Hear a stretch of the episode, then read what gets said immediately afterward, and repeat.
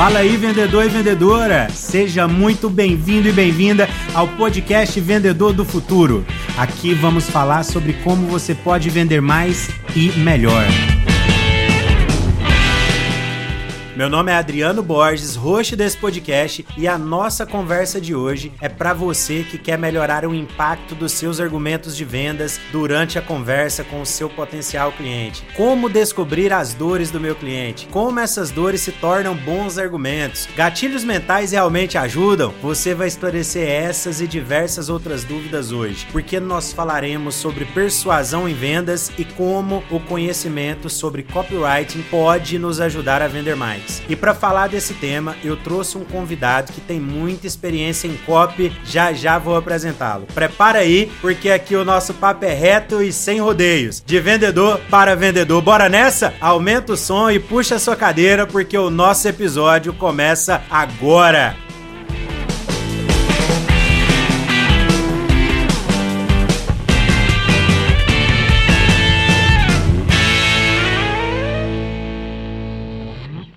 Antes de apresentar o nosso convidado, eu quero te falar que essa nossa conversa também é gravada em vídeo e alguns recortes daqui vão parar lá no Instagram @vendedordofuturo.vendas. Então segue lá para você ver a carinha do nosso convidado, recortes de outros episódios, além de outras dicas que você só tem por lá. Agora vamos ao que interessa. Eu vou me arriscar a falar que o sonho que todo vendedor tem e que talvez você ainda não tenha sonhado com ele, mas na hora que eu falar aqui, eu tenho certeza que você vai concordar que seria ótimo se isso acontecesse de fato. O sonho de todo vendedor é fácil de descrever. Imagine você acordando pela manhã, fazendo a rotina que você sempre quis. Aquela que alguns já fazem no seu dia a dia, ou aquela que você sempre quis fazer, mas acaba arrumando a justificativa para procrastinar, para empurrar com a barriga e não faz. Mas esse sonho é seu e você pode fazer sua manhã do jeito que você sempre quis. Você acorda, faz o exercício físico, café da manhã, tudo que você tem direito. Depois você vai pro seu trabalho. Independente de onde você trabalha, pense você chegando no seu local de trabalho bem, num dia em que tudo deu certo. E você vai fazer sua primeira ligação, a primeira visita, ou atender o primeiro cliente que chegou na loja. De cara, você fecha a venda. Consegue até incluir uns adicionais no negócio, aumenta o valor da venda, faz ali o upsell, mas o melhor, antes do cliente finalizar, ele te pergunta se poderia indicar alguns amigos para você. Você não precisou nem pedir. Aquela venda termina, você abre seu e-mail e chegou um pedido pronto, do nada. Seu dia de vendas continua e todos os clientes compraram, elogiaram seu atendimento, até recomendaram seu produto ou serviço. A taxa de conversão foi de 100%. Não teve nenhum cliente querendo dar só uma olhadinha, ninguém teve que falar que precisava da aprovação do chefe ou de três orçamentos do departamento de compras, ninguém precisou pensar um pouco, nem conversar com o marido, com a esposa, com os pais para poder decidir depois. Todos fecharam a compra na hora. Você termina o dia de trabalho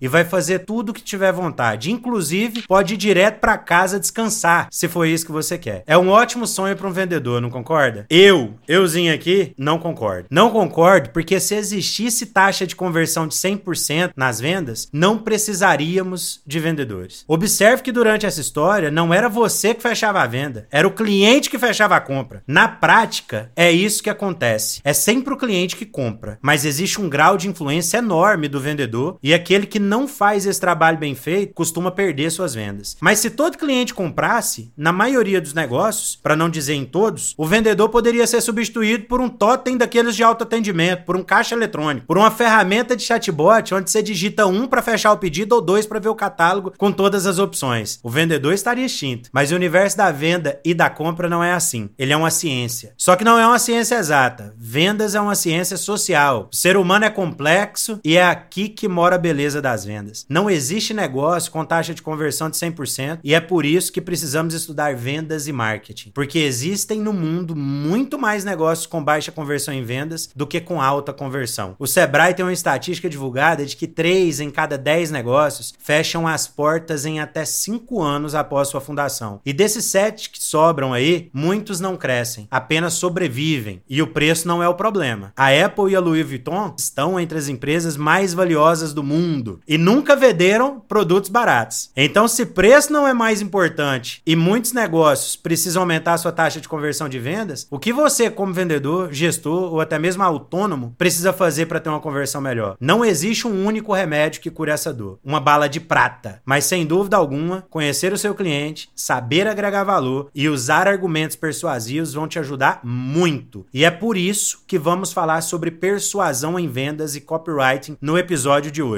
Agora, é muito importante que você entenda que persuasão é muito, mas muito diferente de manipulação. A manipulação ela envolve mentiras, promessas falsas, afirmações de resultados fáceis e mais um monte de coisas que a gente esbarra por aí. Persuasão é um processo para levar o outro a decidir, mas respeitando e considerando as necessidades que ele tem. Persuadir é influenciar, não manipular. E para falar desse assunto, eu trouxe um convidado que vive no seu dia a dia escrevendo textos e roteiros com o objetivo de persuadir os seus potenciais clientes a comprarem. Faz parte da sua rotina procurar ajustes minúsculos ali no discurso de vendas para aumentar a taxa de conversão dos negócios que são seus clientes. Ele é o criador do método PAI, que ele ensina no seu curso Copywriting na prática. Mas diferente de muita gente que você encontra na internet que só ganha dinheiro vendendo um curso de como te ensinar a vender algo, ele atende clientes dos mais diversos segmentos para que eles possam aumentar suas vendas com uma boa estratégia. Ele vive como copywriter e estrategista digital há alguns anos já e seus clientes faturam milhões em vendas anualmente. Vamos conversar agora com Vicente Caldas, conhecido carinhosamente como Papai Escritor. Vicente, seja muito bem-vindo ao podcast Vendedor do Futuro. Muito obrigado por ter aceitado o nosso convite e por conseguir esse tempo aí para gravar com a gente. Fica à vontade para se apresentar, contar um pouco do que, que você faz hoje, da sua trajetória profissional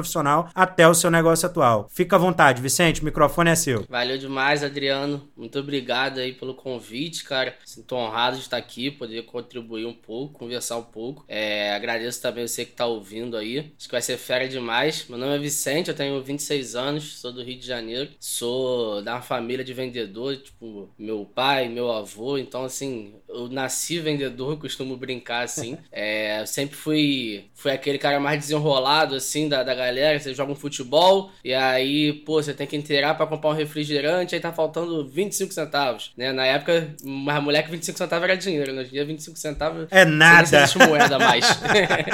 Aí faltava aquele 25 centavos, aí eu, eu que ia lá sempre desenrolar com o carinha da, da vendinha. Pô, amanhã a gente traz aí, outro dia dá uma moral pra você, tal. Então sempre fui esse cara que, que sempre desenrolava com isso. Negociação é, na veia. É, desde moleque, assim, uma coisa bem intuitiva, bem sem saber exatamente o que, que eu tava fazendo, mas sempre fui esse cara. Depois ficando mais velho, eu fui percebendo esses padrões. Eu trabalho desde moleque, assim, desde os meus 12 anos. Minha mãe tinha uma, uma pensãozinha, um restaurantezinho, e aí eu ajudava ela lá a servir e tal, lavar louça desde moleque. E a primeiro momento, assim, que eu realmente notei que eu, que eu era um vendedor de verdade foi quando eu tinha 17 anos. Foi o primeiro emprego de carteira assinada que eu consegui. Foi num shopping, trabalhava numa Eu era auxiliar de moldureiro, ajudava a fazer moldura de quadro. E aí um dia tinha uns três pessoas na loja, assim, né? Que, que, que trabalhavam. Era, um era o vendedor, tinha o moldureiro e eu o auxiliar que fazia quase nada, né? Eu já, eu já convenci os caras. Eu já entendi que eu, que eu era um bom vendedor quando eu convenci os caras a me contratarem, sendo menor de idade. é, e eles me contrataram sem eu poder fazer nada, porque para fazer moldura você corta vidro, corta madeira, e aí se eu arranco uma unha ali, eu boto um processo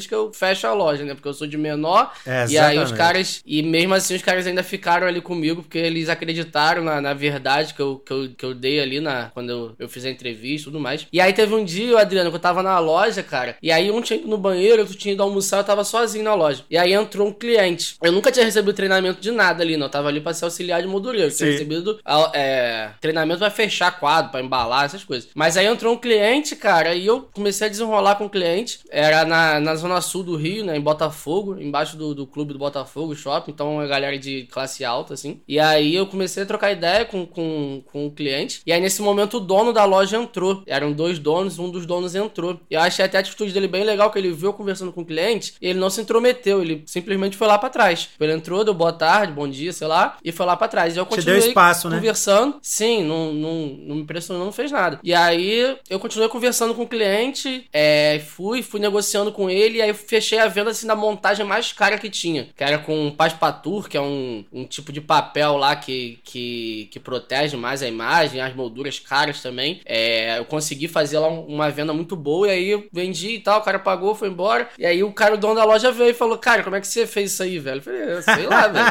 Eu fiz, velho. Eu fico aqui o dia inteiro, não posso fazer nada. Tem que, pelo menos, vejo os caras trabalhando aí, eu aprendi o que, é que os caras compram e tal. Boa. E aí, nesse um dia seguinte, ele me chamou na sala dele, ele me fez um monte de proposta pra, pra ficar com ele e tal, lá, pra crescer junto na empresa, só que acabou que eu não fiquei, não. Eu voltei pra, pra ajudar meus pais. E aí dali eu já comecei a perceber e tal, o que eu tinha um, um quê pra isso, né? Que eu conseguia desenrolar assim com vendas. E aí daí pra frente, assim, desde meus 17 anos aí até hoje, eu sempre trabalhei com alguma coisa que fosse relacionada a vendas. Eu já vendi de tudo. Já vendi. Já vendi proteção veicular, né? Que é seguro de carro, só que é aquelas associações, né? Já vendi isso, já vendi cheirinho de carro, já vendi quentinha, já vendi pizza, já vendi, ah, sei lá, tudo que eu, que eu já vendi doce. Eu, e eu sempre fui muito bom em vendas e muito ruim em gestão. Então, assim, eu, eu empreendia, começava um negócio e estourava. Uf, começava a fazer uma grana e eu ia quebrava o negócio. Do nada, assim. Uma hora pra outra. Entrava aí... na estatística do Sebrae. Era, quebrava sempre. E aí, cara, em 2018, em 2018, a minha filha nasceu e eu tava numa empresa, cara, que era de vendas. Eu passei por, por um processo que foi assim: eu quebrei com. Ali com. No começo de 2017, eu quebrei assim, legal, assim, quebrei sério. E aí, mano, não tinha o que fazer. E aí tava na época começando a. Começando não, mas tomando forma assim a Uber. E aí um amigo alugou um carro para mim, é para eu rodar de Uber, que era a única coisa que tinha ali para eu fazer. Eu comecei a rodar de Uber, só que eu não, não mandava muito bem, porque era a época que tinha muita guerra de taxista com Uber. Então eu não podia colocar o celular na, no, no vidro assim do carro, né? Porque eu corria o risco do cara bater ali em mim, alguma coisa, o cara do táxi. É, então eu ficava com o celular no, na coxa, assim. E aí o GPS já fica ruim com o celular na coxa. é, celular velho, naquela época nem 4G tinha. E onde dava dinheiro era na zona sul do Rio, sou criado na zona norte, em Marechal Hermes, então não conhecia nada pra lá. E aí, cara, pô, foi uma merda que eu rodei assim 15 dias de Uber e minha nota foi pra 4 ponto alguma coisa, tipo lá pra baixo, porque o celular não atualizava o GPS e aí eu perdi a rua que tinha que entrar. E aí dava uma volta com o cliente. Nossa senhora, aí foi triste. Aí eu conheci um aplicativo que chamava BlaBlaCar. Não sei se você já ouviu falar que é um aplicativo de carona. E aí eu falei, pô, aplicativo de carona, mas eu posso desenrolar uma outra coisa aqui. Aí eu comecei a fazer lotada todo dia do, do da rodoviária do Rio pra rodoviária de Cabo Frio. Acordava 4 horas da manhã, marcava lá as corridas, pegava a galera na rodoviária do, daqui do Rio, levava pra Cabo Frio e depois trazia de volta. Só que aí teve um dia, o Adriano, que, que deu ruim demais, velho. Porque eu tinha deixado uma pessoa num ponto de ônibus e lá em Cabo Frio tem muita essa lotada. São Pedro da Aldeia, Cabo Frio, os caras fazem ali, cobra, sei lá, 3 reais, 5 reais, porque tem pouco ônibus. E aí faz esse, esse transporte alternativo, só que ele é proibido, né? E tem muita fiscalização. E é onde eu parei, assim, um ponto de ônibus em São Pedro da Aldeia, desceu o passageiro, eu fiquei vazio. E eu ia, ia ter que ir pra Arraial do Cabo, porque tava com a viagem da volta fechada. E aí quando eu tava saindo assim, o carro encostou uma, uma senhora na janela e perguntou, pô, tá indo pra Cabo Frio e tal. Eu falei, pô, tô, tô ela. É. Não, é, posso ir e tal? Eu falei, não, não, não é lotada não e tal. E eu saí, quando eu saí, eu falei assim, cara, eu já vou pra lá, o que, que custa eu pegar aqui? Pelo menos ajuda no, no combustível ou no, no pedágio, vou voltar pegar. Aí voltei, enchi o carro ali, fui. Eu não andei um quilômetro, aí veio a sirene atrás lá. Hum. Aí eu encostei o carro, aí descia, os caras vieram conversar comigo e tal, e foram conversar também no carro. E aí eu falei quando tava fazendo lotado e as mulheres do carro falaram que, que elas iam pagar pra mim. E aí os caras foram e tiveram que rebocar o carro. Putz. Aí você pensa, 4 mil reais era a multa do. do a multa, o reboque, tudo. Aí eu porra, quebradaço de grana. Quebradaço. Esse dia foi assim, o dia mais doido da minha vida, velho. Fui andando assim na estrada, assim. Que a única alternativa que eu tinha, que eu não tinha um centavo, era andar dali da onde pegaram, uns 3 quilômetros. E, e esse passageiro que eu deixei seu pedal da aldeia era um, um parente, não, assim, um vizinho lá da, do meu pai e tudo mais. Então é, a única chance que eu tinha era pedir pra ele pagar minha passagem. Nem dizer eu tinha. Eu vim voltando pra casa, ligando pra minha esposa, chorando, falando pra ela voltar pra casa da mãe dela, que ela não merecia passar por isso. Ah, Ave aí foi uma treta danada. E aí um amigo meu, amigo, muito amigo meu nessa época, o André, ele tava trocando essa ideia com ele ali, desabafando e tal, chorando, e ele trabalhava num hotel na, na Barra da Tijuca. Ele falou, pô, mano, vem trabalhar aqui então, cara. Tem um trabalho aqui de auxiliar de serviços gerais aqui. Pelo menos você consegue pagar as contas aí, porque eu tinha que pegar esse dinheiro emprestado para pagar o carro também. Tava todo enrolado. E aí eu fui para esse lugar. E aí nesse lugar, Adriano, é onde eu falo que eu, que eu encontrei meu. Eu encontrei minha, minha autoestima pela primeira vez na vida, assim. Sempre fui um cara muito. É, com a confiança baixa, assim, tudo mais. E aí nesse lugar, cara, eu tava ali, eu trabalhava e tal, fazia as minhas coisas ali, tava, tipo, bem sonando automático mesmo, assim, tipo, porra, varrendo as coisas, limpando o vidro da casa dos outros, tirando lixo, tipo, totalmente. É, como é que é a palavra? É, respeito à profissão e tudo mais, mas, tipo, é algo assim, bem. É, básico, né? Você não tava assim, usando né? muito, muito do seu conhecimento, né? Sim, era só fazia isso. E aí um dia eu tava lá, tipo, na hora do almoço, dormindo lá depois do almoço, e aí tava o pessoal lá conversando lá, a, galera, a maioria do pessoal que trabalha lá bem mais velho, assim, 40, 50 anos. Na época ali eu tinha, 2018 eu tinha, 2017 eu tinha 22 anos. É... E aí um falava Flamengo, a outro falava problema, e começaram a conversar de escola, tipo, um tinha quarta série, o outro mais, mais completou, assim, tinha oitavo, e pô, eu terminei o ensino médio com 16 anos. Eu fui, fui adiantado na escola, assim, e tal, sempre fui cara que tinha nota muito boa. E aí nesse momento eu me vi ali, minha cabeça, e falou, velho, o que, que você tá fazendo aqui, mano? Todo o seu potencial você tá pegando e você tá colocando, tipo, por quê? Não tem, tem sentido nenhum. E aí nesse mesmo dia eu pedi demissão, assim, e falei, cara, eu vou encontrar uma parada que, que seja da hora, assim, para mim, velho. Uma parada que me potencialize. Beleza, tipo, minha esposa tinha pedido pra eu segurar a onda, né? Eu casei com 20 anos, e aí foi dos 20 até 20 cacetadas só perrengue. Tipo, começava a fazer um dinheirinho, ficava bom, quebrava, ficava todo fodido. e aí a Nessa falou, pô, segura a onda um pouquinho, arruma um emprego lá, só pra gente ajeitar, só um pouquinho, depois você volta lá pra sua maluquice de novo. Aí eu falei, não, beleza. Eu falei, mas agora eu vou arrumar pelo menos um emprego que me potencialize, sabe? Uma empresa maneira mesmo, uma parada de vendas, assim, que seja da hora, só que eu consiga construir algo que seja legal. Aí eu fiz um monte de entrevista, aquelas entrevistas de vendas de vende uma coisa maluca. Vende assim, a caneta sabe? aqui pra mim, vende não sei o que. A, ca a caneta sem. caneta sem carga, vende um relógio sem ponteiro. Eu vendi um, velho, que eu, eu, achei mais doido, assim. Eu vendi um câncer. Ave cara Maria. assim, vende um câncer pra mim, velho. E aí eu, pô, achei até que eu mandei benzão. Eu falei assim pro cara, fiquei assim pensando há um tempo. Eu falei, cara, como é que tá a sua vida, velho? Você sente assim que você tá vivendo a sua plenitude? Ou você sente que falta alguma coisa, véio, que poderia ser mais? Ele, não, sou feliz, né? O entrevistador falando, sou feliz, mas eu sinto que eu poderia um pouquinho mais, assim, né? Eu sinto que eu não vivo o máximo. Eu falei, cara, eu entendo isso e, assim, a maior parte da população também vive assim. E ela vive assim porque ela não sabe priorizar aquilo que, que é necessário para você, né? Que é você. Você acaba não, não vivendo o máximo porque você se preocupa com o que os outros falam, você se preocupa com o dia seguinte. E eu acho que a melhor forma de você viver intensamente é como se todo dia fosse o último. Como se aquele dia ali pudesse acabar tudo, então você vive o máximo que você pode viver. Você concorda com isso? Cara, pô, concordo. Eu falei, cara, então tem uma oportunidade para você muito boa de fazer com que um, um câncer. cada dia seu cada dia seu possa ser o último. Ah, você possa morrer qualquer dia. É um câncer para te vender. Eu falei, cara, mandei bemzão, velho. Eu acho que eu não mandei tão bem, porque eu não passei pra segunda fase da entrevista. Ele falou, esse cara é um psicopata, velho.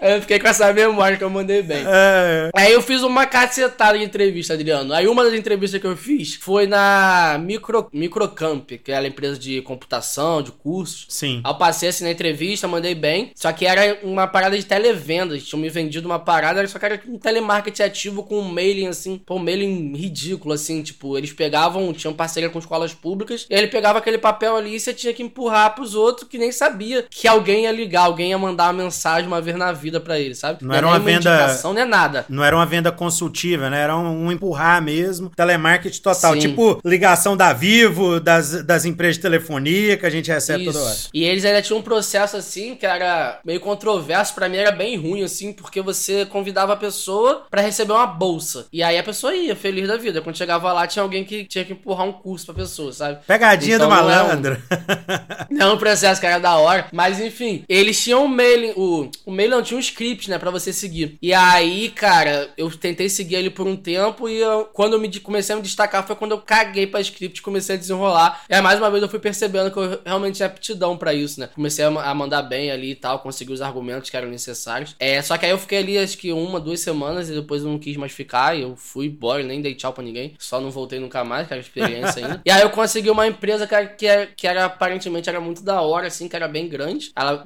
vendia chip no B2C, no B2B. Então, assim, eu, eu vendia chip da TIM, da Claro, da Oi, da Vivo, para pro armarinho, pro armarinho revender pro consumidor final. Aí tinha a rota ali, a gente trabalhava ali. Enfim, aí de começo, assim, foi legal, só que é aquele tipo de empresa que tem os vendedores ali que já tem 20 anos, 15 anos na empresa. Os caras estão ali reclamando o dia inteiro da empresa, mas não saem, não faz nada pra mudar, mas fica ali enchendo o saco. E aí o moleque, né, garota ainda, foi entrando e foi consumindo. É, eu já tava também, entrei para me desenvolver e já tava, tipo, fazendo tudo de qualquer jeito, só pra ir, fazia, fazia as merdinhas pra bater meta, fazia as merdinhas pra fazer as coisas. Aí, cara, minha filha nasceu dia 20 de maio de 2018. Minha filha nasceu dia 20 de maio de 2018. Foi até assim, no, tipo, eu descobri que ia ser pai na semana que eu tava fazendo entrevista pra essa empresa, assim, foi tudo bem, bem amarrado, assim, bem próximo. Aí minha filha nasceu dia 20 de maio de 2018. E eu fiquei, consegui ficar em casa com ela sete dias, né? Que a licença maternidade, paternidade no Brasil é ridícula, são cinco dias. Só que eu dei uma sorte da minha filha nascer no domingo, então eu fiquei domingo, segunda, terça, quarta, quinta, sexta. Aí entrou mais um final de semana, aí eu consegui ficar uma semana em casa. Aí quando bateu segunda-feira, eu falei, não vou sair de casa nem fudendo pra trabalhar, velho. Eu não vou nunca. Tava amarradão. aqui. Não vou, velho. Não vou mesmo. E aí, tipo, a minha rota era no meu bairro, assim, no bairro. No, era no meu bairro, só que numa área, assim, um pouco mais longe da minha casa, mas a rota era por ali. E a gente tinha que marcar as visitas e as vendas pelo celular. E aí a gente aprendeu a desbloquear o GPS do celular. Então o que, que eu fazia? Eu ia pra rota, dava um tirão na rota, assim, atendia todo mundo em uma hora e anotava todos os códigos de barra, voltava para casa e aí ficava lá de meia e meia hora lançava um pedido no cliente. Aí lançava uma visita no outro cliente. Aí lançava um pedido Você já foi malandro, hein, rapaz? Ave Maria. De meia, de meia e meia hora marcando ali só pro supervisor olhar e falar: Não, tá trabalhando. Terror do supervisor. Isso sempre foi uma coisa assim, até que, que, que eu sempre fiquei muito, muito transtornado assim com o trabalho convencional. Por isso que eu, que eu que um dos motivos que eu decidi empreender, que é você não ser remunerado, você não ser reconhecido pelo seu trabalho, mas você ser reconhecido por uma jornada de trabalho. Então, assim, pô, pra mim, hoje, na posição de, de ter uma empresa, de ter funcionário, mano, eu não tô nem aí se um, o, o, um copywriter meu ele vai escrever 5 horas da manhã, vai escrever 2 horas, você vai escrever de tarde, você vai escrever em meia hora, você vai escrever em 10 10 horas. Se ele me entregar um trabalho bom, tá perfeito, velho. Se ele me entregar ruim, também não me importa se ele ficou 3 dias para fazer. Eu vou pedir para ele refazer. Se ele me entregar bom e fez em 2 minutos, tá perfeito. A gente vai botar para rodar e vai vender. Então, isso foi uma coisa que sempre foi, foi que eu não, não gostei, sabe? Pô, se eu vou pra rota e consigo bater minha meta do dia em uma hora, eu tenho que ficar é, arrumando coisa para fazer o resto do dia, sabe? Pô, já fiz o que tinha que fazer, entendeu? Já, já entreguei o resultado que você me pediu para entregar. Então, deixa eu viver minha vida agora em paz, pô. Já tá entregue o resultado. Moscando então, foi uma coisa que... Moscando à é, toa, e aí, né? E aí a galera acaba trampando de uma forma safada, né? Pra, pra poder cumprir aquilo que é... Não, beleza, você quer que eu trampe 8 horas? Então beleza. Eu faço em uma, você quer 8? Então tá bom, você vai ter a nhaca aí durante 8 horas, ao invés de ter uma hora de trampo muito bom, entendeu? E aí sempre foi uma coisa que foi, foi chata, assim, pra mim. E aí eu fiquei, assim, de 20 de maio até o dia 8 de agosto, eu fiquei, assim, empurrando com a barriga, assim, desse jeito. E já procurando alguma coisa, cara, que eu pudesse que eu pudesse largar ali para conseguir ficar mais tempo com a minha filha ali, que era tudo que eu queria ali na minha vida. Que foi aí que surgiu o, o, papai escritor? Foi, foi daí que surgiu o papai escritor. Por um quê, cara? Frente, a, assim. além, do, além do óbvio, assim, por que papai escritor? Porque uh, uh, surgiu essa então, marca e pegou tanto para você, cara? Foi um pouco mais para frente que surgiu o papai escritor. Só que desde que eu me, me descobri minha esposa grávida e tudo mais, é, eu, eu casei com 20 anos. Eu casei com 20 anos porque eu sempre quis ter filho cedo. Então eu também não queria passar por aquele processo de, pô, casei hoje, tenho filho amanhã. Sim. Eu entendo que, que a base de uma família é o, o homem e a mulher. É, é o casal, né? Ali, hoje em dia, é, outras formas de família também. Mas, enfim, a base é, é o, o, o os cônjuges, né? Sim. É a relação que eles têm, Perfeito. é a que vai dar, dar sustentação pro, pros filhos. Então, eu queria passar por um casamento, viver, brigar, sair na porrada, é, fazer as coisas que tivesse pra fazer, assim, sair na porrada, de, é, modo dizer, de, de brigar, brigar Claro, sério, claro. assim e tal. Resolver as coisas e brigar e resolver, se conhecer pra depois ter filho. E a gente já tá vacinado, já sabe o, que, o, que- o que um gosta, o que o outro não gosta e consegue se adaptar melhor. Então eu casei muito cedo pra ter filho muito cedo. Então quando eu me descobri ali que ia ser pai com 22 anos, eu falei, cara, eu, quero ser pai de verdade. Não quero ser igual esses caras que eu conheço, assim, que, porra, só faz o filho, aí dá, tem, acha que fazer filho é só pagar as contas lá, aí pô, paga um negócio, né, presente e tal. Comecei a estudar bastante sobre tipo de educação, sobre tipo de coisa. Eu falei, cara, essa é uma bandeira que eu quero levantar pra vida e que eu quero compartilhar. Eu quero mostrar o meu dia a dia como pai, mostrar o que eu faço, mostrar o que eu estudo e compartilhar isso pra, pô, incentivar mais pessoas a, a buscarem ter uma paternidade de forma real, assim, né? Eu costumo dizer, assim, que, que, que o pai que ajuda, tá ligado? Ele é totalmente errado. Porque o pai não ajuda, velho. O pai é pai e a mãe é mãe. Os dois têm Meu cunhado responsabilidades. fala a mesma coisa. Eu não tô ajudando em nada. Ela é filha minha também, né? É eu isso. acho irado então, isso. pra- o cara, o pai que ajuda, pra mim, ele tá, ele tá errado, velho. Tipo, é ainda melhor do que muita gente, porque o nível é muito baixo,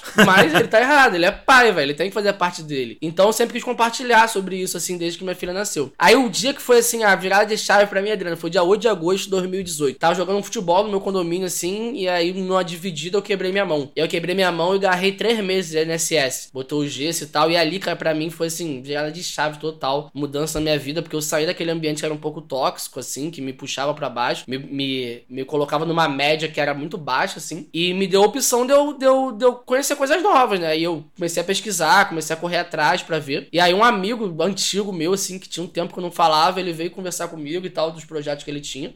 Eu falei, cara, eu escrevo muito bem, sempre escrevi muito bem. Assim, de, de escola, de redação, essas coisas assim. Sempre mandei bem, já cantei rap também, eu escrevi minhas músicas. Então, assim, Rapaz. eu sempre soube, sempre soube que eu tinha um, um, um, um caminho, assim, de escrever e sempre soube que eu era bom em venda, só que eu não fazia ideia que existia alguma coisa que se enquadrava nos dois. E aí, ali em dezembro, assim, mais ou menos, em novembro eu soube que eu ia ser mandado embora, né, que já tinham colocado alguém no meu lugar, que eu tava no INSS, eu sabia que eu ia voltar e ia ficar aquele mês ali que é obrigado por lei, e depois eu ia ser mandado embora, eu comecei a ver o que, que eu poderia fazer. E eu comecei a, a, a trabalhar é, com escrita, só que não era copywriting ainda, era a redação de artigos pra blog. E era um, é um trampo assim que é danado, que é, tipo, um, um artigo de 800 palavras, tipo, o mercado é muito prostituído, aí os caras cobram 15 reais Ave um artigo de Maria. 800 palavras. Então é um trampo assim danado pra você conseguir fazer um dinheiro e foi dali. Aí eu falei, cara, eu vou começar a produzir um conteúdo aqui no Instagram também, pra ver se eu consigo vender alguma coisa, um produto digital, se eu consigo pegar um cliente.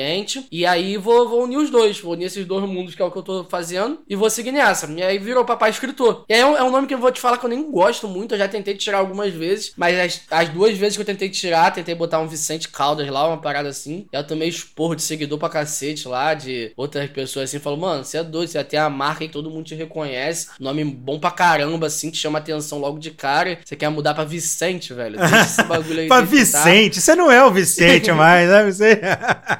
E aí, foi esse processo, o Adriano. E aí eu conheci a COP, conheci a COP através desse amigo, ele me deu um curso, eu dei uma estudada assim, eu percebi que até que vai ser legal pra gente trocar essa ideia aqui, que era basicamente o que eu fazia vendendo, só que com eu nunca tinha feito um curso de vendas. Então assim, era basicamente o que eu fazia de forma intuitiva, feito de forma processual. Só que e ao invés de eu estar conversando frente a frente com alguém, eu ia estar conduzindo uma- essa conversa de forma escrita na copy. E eu falei, cara, eu acho que eu levo jeito pra isso aqui, velho. Acho que dá pra eu fazer. E aí, no dia 28 de dezembro de 2018. Rapaz, isso é bom de data, hein? Não, são só essas, mano. São só essas. Essas, assim, marcaram demais, velho. Marcaram demais. Nascimento da minha filha, dia que eu quebrei a mão e esse dia que eu vou contar agora. 28 de dezembro de 2018. Tava na casa de um tio da, da minha esposa em Cabo Frio. Tinha acabado de sair a rescisão do trabalho, sei lá, uns 3 mil reais, 4 mil reais. É, e eu ia ter auxílio de seis meses de mil e. Lembro se era 1.800 reais. Acho que era 1.800 reais o auxílio. E aí eu tava lá e comecei a fazer conta lá no Excel pra cacete lá. E aí chamei minha mulher e falei assim: olha só, a gente tem três, quatro meses de contas pagas. Tem quatro meses de contas pagas. Eu quero trabalhar com internet, não quero mais trabalhar pros outros, quero empreender, quero fazer meu corre. E é o seguinte: se com três meses e meio tiver ruim, aí eu volto a procurar emprego. Se não, a gente vai que vai. Aí ela, não, beleza, então vamos junto. E aí eu fui que fui, aí fui embora. E aí nesse processo comecei a trabalhar pra caramba, ao ponto que assim, no, no terceiro mês eu já não contava mais com o dinheiro do auxílio. Já com o que eu tava conseguindo fazer com a internet, eu tava conseguindo desenvolver. E aí eu fui crescendo, fui, fui participando de grupos de, de networking, assim, fui conhecendo gente, fui fazendo bons trabalhos, comecei a ser recomendado, eu comecei a ir crescendo e construindo negócios, assim, né? E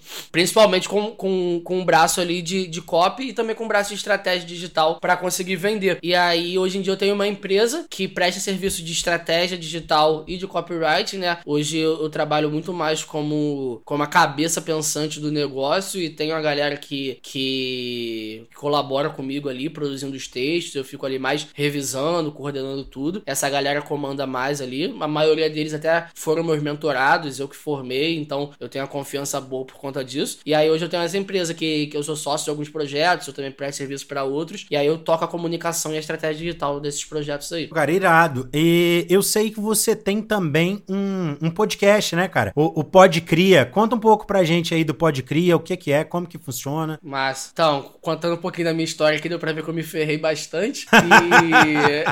E, e eu, um amigo meu, o Matheus, é dono de uma marca de, de streetwear, né? De marca, assim, de roupa é, urbana aqui no Rio de Janeiro.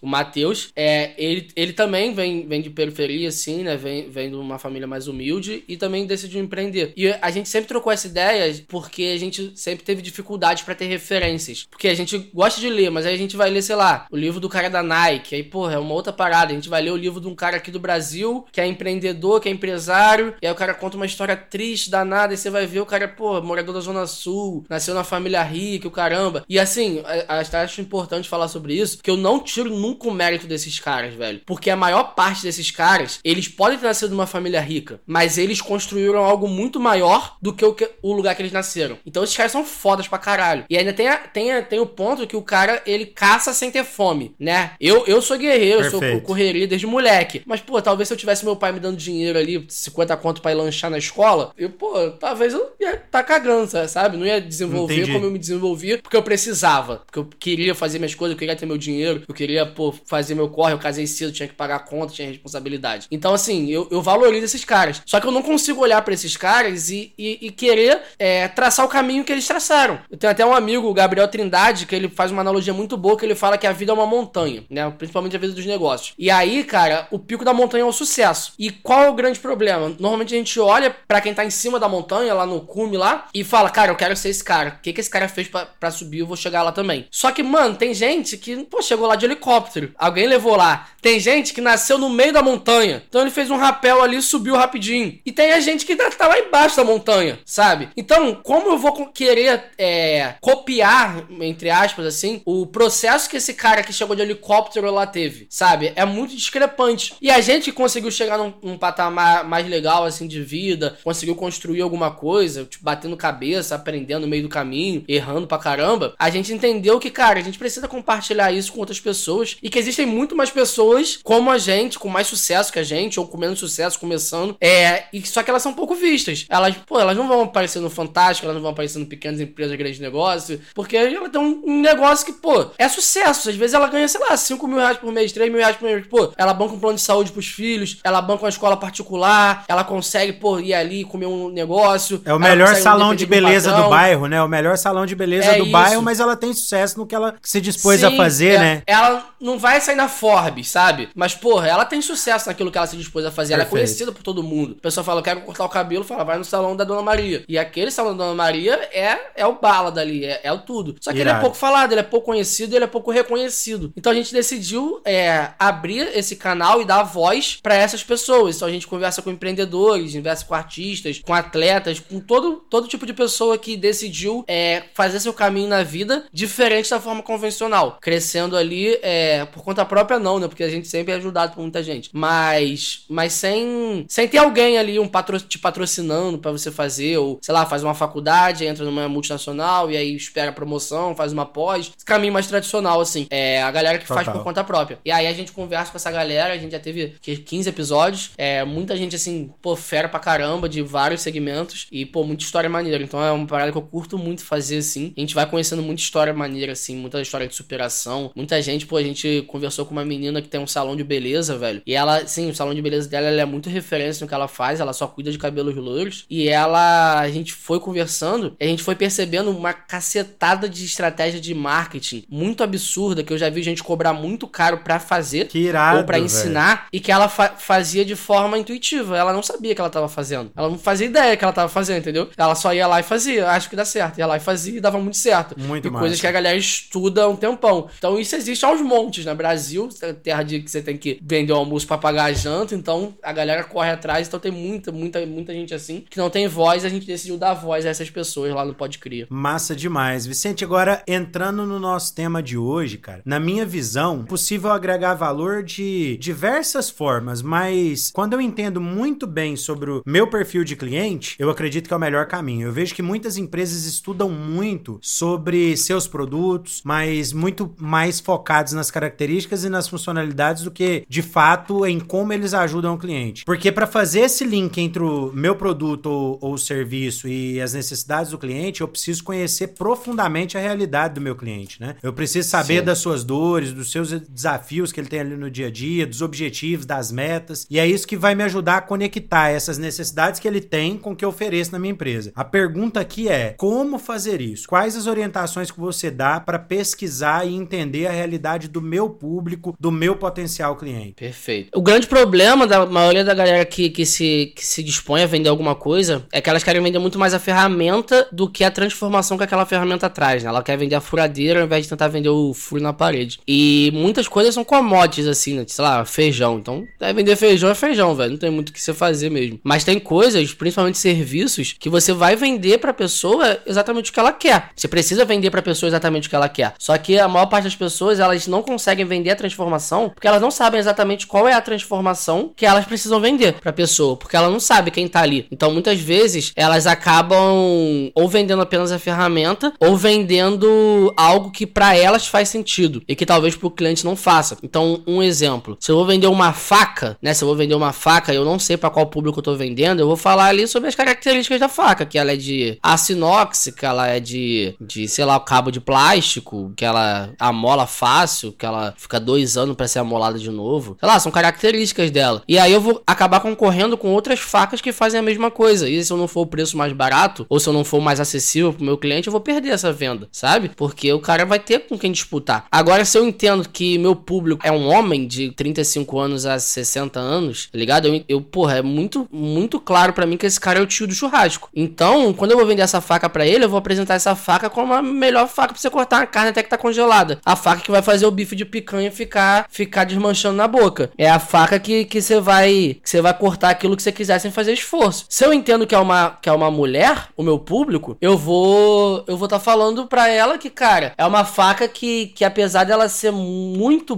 pô, com um corte muito muito bom, muito preciso, ela é uma faca muito segura. Ela é uma faca que que até as crianças quando pegam ali não tem nenhum problema, que é uma faca que ela é simples de ser lavada. Ela não vai ficar agarrando gordura, ela não vai ficar agarrando nada. E aí, cara, são as coisas que eu sei que uma dona de casa quer quando ela escolhe uma faca, entende? Perfeito. Só que para eu conseguir entregar esses benefícios, eu preciso primeiramente saber quem são essas pessoas. Então, assim, eu vou falar aqui do, do meu lado, né, do que eu sou especialista, que são produtos digitais ou, ou produtos de e-commerce, né, e serviços também. Eu, eu acredito que existem três, três pontos de contato. Eles funcionam com um nível de hierarquia de responsabilidade. Então, você consegue é, entender qual é o primeiro nível de hierarquia. São as pessoas que são seus clientes. Por quê? Essas pessoas, elas tiraram dinheiro do bolso delas e deram para você. Então, não tem ninguém que, que se comprometeu a nível de responsabilidade, não, nível de comprometimento, na verdade. Tem ninguém que se comprometeu mais que essas pessoas. Porque ela pegou o dinheiro do bolso dela, tirou o cartão e pagou. Ela tá comprometida, velho. Ela tá comprometida com você. Gastou pra estar tá contigo, né? Sim, ela tá comprometida. Então essa é uma pessoa que você deve ouvir. Você deve perguntar para ela, velho, é... Pô, por que você comprou meu produto e não do, do concorrente? O que, que você tava buscando quando você comprou meu produto? O que, que, você, que, que você espera de ter de resultado com esse produto que você comprou meu? Faz entende? muito sentido. Então quando você, quando você entende isso, quando ela, ela responde isso para você, fica muito claro, assim, você conseguir desenhar um padrão do que as pessoas querem. Pô, você tem 30 respostas e dessas 30 respostas, pô, 15, 20 queriam cortar melhor o bife do churrasco, velho. Então, quando você vai fazer uma oferta, o primeiro benefício que você vai falar é o bife do churrasco, porque ele foi o primeiro lugar nos padrões da, da, dos, seus, dos seus últimos compradores. Perfeito. O segundo público que eu acredito no nível de comprometimento é um público que ele é um lead, que ele é alguém que se interessou pelo seu produto, mas ele ainda não chegou a comprar. Mas ele já deu um passo, né? Ele já te ligou, ele já deixou um contato, ele já perguntou. Aqui no nosso, no meu caminho aqui de produto digital, ele já baixou um, um, um material gratuito seu, ele já deixou o e-mail dele ali para participar de algum evento. Então ele é um cara que ele já deu um passo de comprometimento. Ele não deu um passo de compra ainda, ele não deu o maior comprometimento, mas ele já deu um comprometimento. Então se você tem pouco resultado é, de, da galera do alto comprometimento, né? Se você não pode confiar, tem uma amostra pequena ou ainda não tem. Ou tá começando agora, é cara, né? Que é o caso de ou tá, tá começando. iniciando um negócio. Eu, eu acho que esse cara é o cara que você deve ouvir. É o cara que já tem um nível de comprometimento um pouquinho maior. E depois desse cara, né? Se você tá começando mesmo do zero, velho, pô, não tem nada, nada, nada. Aí, mano, você vai no, nos concorrentes. E aí você vai, vai realmente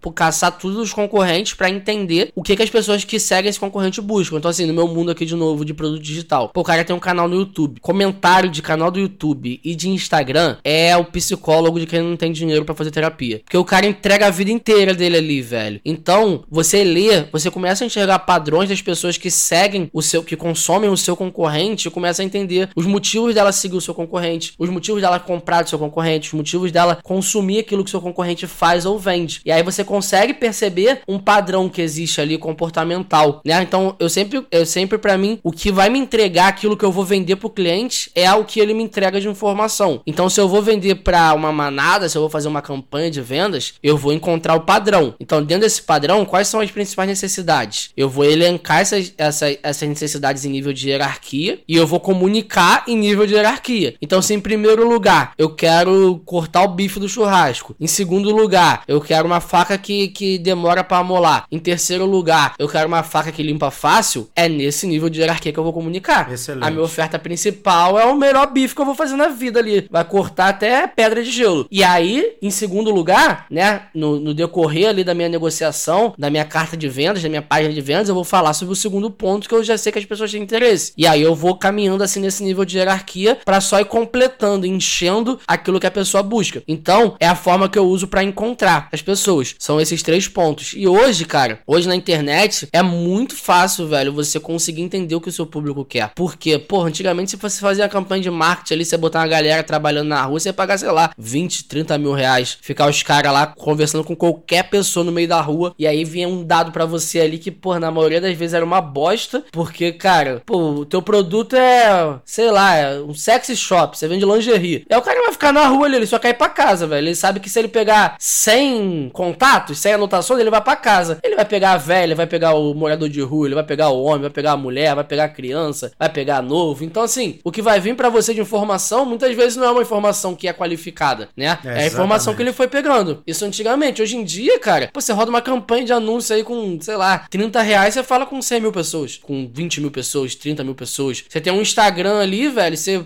faz uma enquete, você fala com mil pessoas, 500 pessoas, 300 pessoas, que são que estão te seguindo. Ou seja, eles têm interesse naquilo que você fala, são clientes que são qualificados, são pessoas que são potenciais, né? Então hoje em dia é muito fácil, cara, você conseguir conversar e entender. Só que eu acho que esse é o principal, cara, o método pai. O método pai é pesquisar, arrumar e iniciar. Então, assim, meu curso ele tem, sei lá, 4 horas, 3 horas ensinando como você pesquisa e como você arruma pesquisa. Porque depois que você tem isso na mão, velho, vender é, é consequência. Porque, para mim, é muito simples, é, o Adriano. É colocar assim, dentro ó. do processo, né, depois, porque tem uma estrutura, sim, né? Sim, pra mim é muito simples, Adriano. Pra mim é assim, ó. Meu cliente quer isso. É isso que eu vou dar pra ele, beleza? Como é que é o processo para chegar nisso? Aí é o meu produto, mas que se dane o meu produto. Tem uma frase que um dia eu vou tatuar ainda, vou botar assim grandão assim no braço. O podcast é family friend ou pode. Não, não, aqui só acima de 18 anos. Você tem 55 palavrões para falar por episódio, tá? Ah, então beleza. Já gastei uns 10 aí, só fui perguntar agora. 45 então, agora, a, tô contando. A frase, meu sonho é, é, é tatuar, foda-se o produto, velho. Porque ninguém tá nem aí porque você vende, mano. Ninguém tá nem aí, velho. Quando você, enquanto você não entende que as pessoas são egoístas, que as pessoas só estão preocupadas consigo mesmo, você não consegue vender. Por quê? Porque você vai querer mostrar para elas tudo que você tem, tá ligado? Tipo, ah, meu produto é isso, meu produto é aquilo. Mano, foda-se, ela quer. Por que, que a pessoa compra um iPhone? Pra tirar onda e tirar foto boa. Ela não quer saber que o processador é XYZ. Tanto que a Apple nem coloca lá. isso lá, né? Que o processador é tal. Sim. Você tem, tem, que ir lá num, numa letra pequena procurar, porque não é isso que importa, né? Sim, foi, pegou o urânio lá em Marte e botou no processador. Ninguém quer saber disso. Cara quer saber o quê? Se eu tiver com o iPhone, eu vou tirar onda. Eu vou ser o cara do lugar que eu tiver, vou botar o telefone em cima da mesa ali com aquelas quatro câmeras, todo mundo vai olhar, vai saber que eu tenho dinheiro, porque é 10 mil reais. E eu vou tirar a melhor foto pra postar no Instagram, pra ficar bonito, pra chamar atenção. Então, assim, foda-se que é o iPhone, tá ligado? Se fosse qualquer outra coisa que tivesse esse mesmo patamar de status, seria isso. E eu acho que as pessoas são a mesma coisa. Então, uma, uma dica que eu sempre dou pras pessoas é quando elas vão construir uma, uma promessa, uma oferta, uma comunicação de vendas, é ela sair da posição de vendedor, se colocar na posição de, de cliente e se perguntar, velho, tá bom, e eu com isso? Pô, Adriano, podcast foda pra caralho, é, tá contando aqui a, a, minha história, a tua história, a gente tá falando de vendas, mano. Se a gente não parar pra pensar, tá, mas e eu com isso? Tá, mas o que, que a pessoa. Tá bom, beleza, o Vicente tá lá falando, o Adriano tá falando, mas o que, que a pessoa ganha com isso? O que, que pra ela? Ninguém vai dar o play disso aqui, sabe? Agora quando a gente entende, pô, meu público é esse, eles querem isso. Como é que eu posso transformar essa conversa em algo que vai entregar isso para ele? Aí eu tenho um produto. Aí eu tenho uma comunicação que vai conversar diretamente com ele. Excelente. Ah, e eu acredito que uns pontos adicionais em relação a essa pesquisa, quando você comenta da, da diversidade de, de conteúdo que se tem na internet, que dá pra gente pesquisar o cliente, às vezes as pessoas não pensam. Eu gostei muito do exemplo, do exemplo que você trouxe da faca, porque tá no cotidiano de todo mundo. Todo mundo tem uma faca em casa. E às vezes as pessoas pensam, preço é o problema. Se preço é o problema, quem vende faca é só quem faz promoção.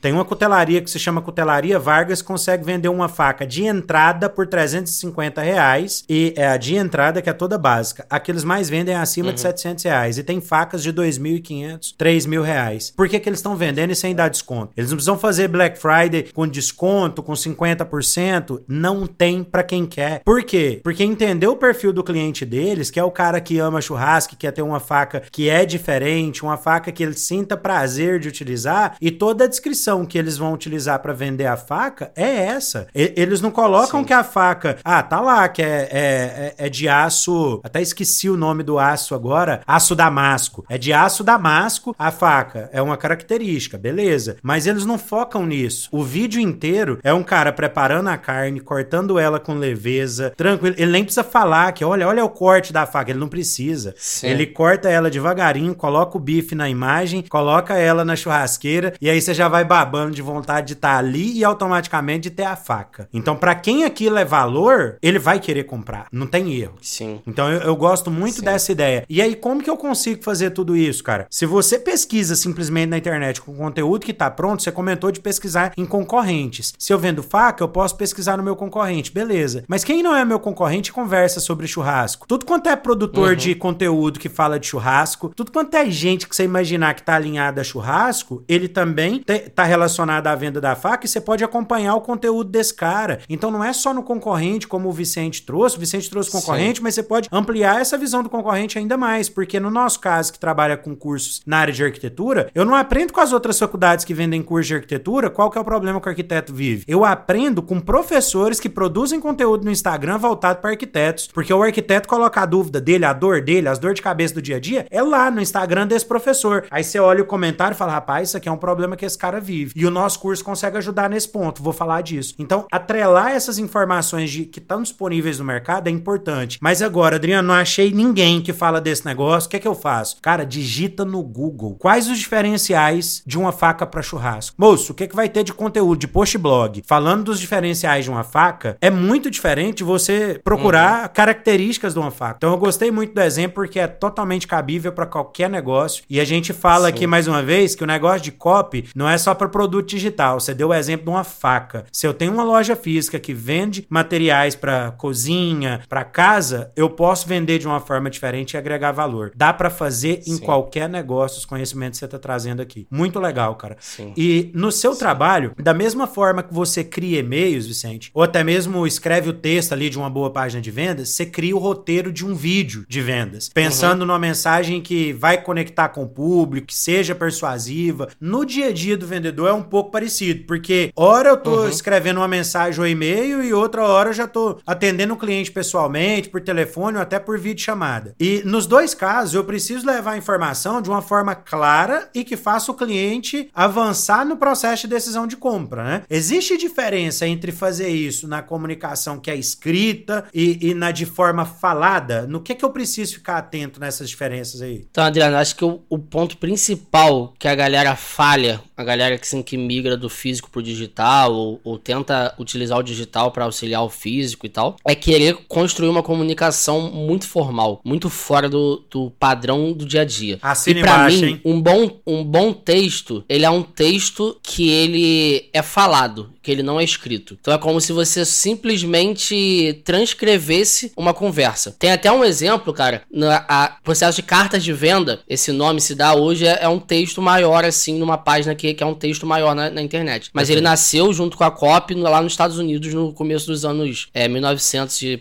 e pouquinho lá. E o que que era isso? Era realmente uma carta. Então, pô, o cara queria vender, a Magazine Luiza da época, queria vender uma geladeira, então os copywriters escreviam uma carta e enviavam pra casa do Adriano. O Adriano lia a carta e falava, caralho, velho, porra, interessante, eu quero essa geladeira. Ele assinava um cheque, preenchia, assinava um cheque, mandava a carta de volta, a empresa recebia e mandava a geladeira. Então esse era o processo padrão de vendas lá no, nos Estados Unidos há 100, 100 anos atrás. Já era feito com copy, né? Pra quem acha que é uma habilidade nova, alguma parada que surgiu agora junto com a internet, não. É uma coisa que já é centenária e funcionava dessa forma. E aí, é, o processo também de vendas um a um ali, né? Aquele porta a porta gostoso, ele começou a ser, ser institucionalizado, né? Ele começou a crescer bastante. E aí, uma empresa grande, ela tinha normalmente duas frentes de vendas. Ela tinha a frente das cartas de vendas, os copywriters produziam as cartas e enviavam para as pessoas, as malas diretas, e o vendedor porta a porta ele vendia. E aí, uma empresa, uma empresa, ela tinha esses dois grupos trabalhando, e, porra, os porta a porta estavam dando uma coça nos copywriters, estavam regaçando, velho. Os copywriters estavam, porra, velho, a gente sempre vendeu mais, mano, não é possível, o que que tá acontecendo? E aí eles foram ver, tinha um único cara que ele vendia mais que todo mundo ali, velho. Que ele vendia mais que todo mundo. E eles falaram, mano, porra é essa? Por que, que esse cara vende tanto? Chamaram o cara na sala e falaram lá o seguinte, mano, você vai vender pra gente, a gente vai gravar isso aqui, você vai vender pra gente, a gente vai conversar aqui, vai, vai dar as objeções e tal, pra você contornar. A gente quer entender o que, que você faz, mano, você tá vendendo muito. Aí começou a falar, falar, falar, vendeu, beleza. Eles gravaram e eles simplesmente transcreveram aquela conversa, né, adaptando ali aquilo que fosse necessário, umas coisas simples, mas a base era tudo que o cara falou. E aí, as cartas de vendas começaram a performar muito melhor que o porta a porta, porque elas têm uma, uma, um alcance maior, mas simplesmente com o mesmo. O que o cara falou se tornou o texto de vendas que eles estavam usando. Eu acredito, mano, fielmente nisso, fielmente nisso. E o que que muda da comunicação um a um, frente a frente, olho no olho, pra comunicação ali na internet, seja em vídeo, em carta, em e-mail, o que seja. Na comunicação, o principal é a linguagem corporal, né? Que isso aí acho que manda pra caramba numa, numa, numa, numa conversa frente a frente, olho no olho ali, a linguagem corporal ela dita muita coisa. Mas aí depois, passando por ela, eu acho que o que mais muda são aqueles aquelas deixas que você dá pro cara te responder e ali você já já contornar, né? Aquela conversa um pouco mais estratégica. Você fala uma coisa pro cara te responder aquilo que você sabe que ele vai te responder para você ir ali dar o checkmate nele. Não tem isso na internet porque não tem como você conversar com a pessoa durante o vídeo. Então você vai conduzir essa pessoa para ela para ela ter esse mesmo pensamento. Só que ao invés de ser uma conversa, pô, Adriano, o que, que você acha disso? Vai ser alguma coisa assim. Você já pensou nisso? Você concorda que é assim? E a pessoa ela vai vai levar a mesma linha de raciocínio como se fosse uma conversa conversa, porém, ela não vai responder. Mas ela vai, vai, vai, vai, vai demandar a mesma coisa. Então, o que, que eu acredito? Eu acredito que um bom texto de vendas, ele é um texto que é falado. Que a pessoa, ela lê aquele que ela não consegue parar de ler. Sabe? Que ela que vai lendo, vai lendo, vai lendo, vai lendo, ela não consegue parar porque é uma conversa. Tá sendo corrido, tá gostoso. Muito ela bom. tá ali trocando essa ideia. Até uma coisa que é importante falar, é, pega aquilo que você aprendeu em gramática, velho, e principalmente pontuação, parágrafo, essas porra, joga fora. A internet não funciona. Porra, hoje é mais... se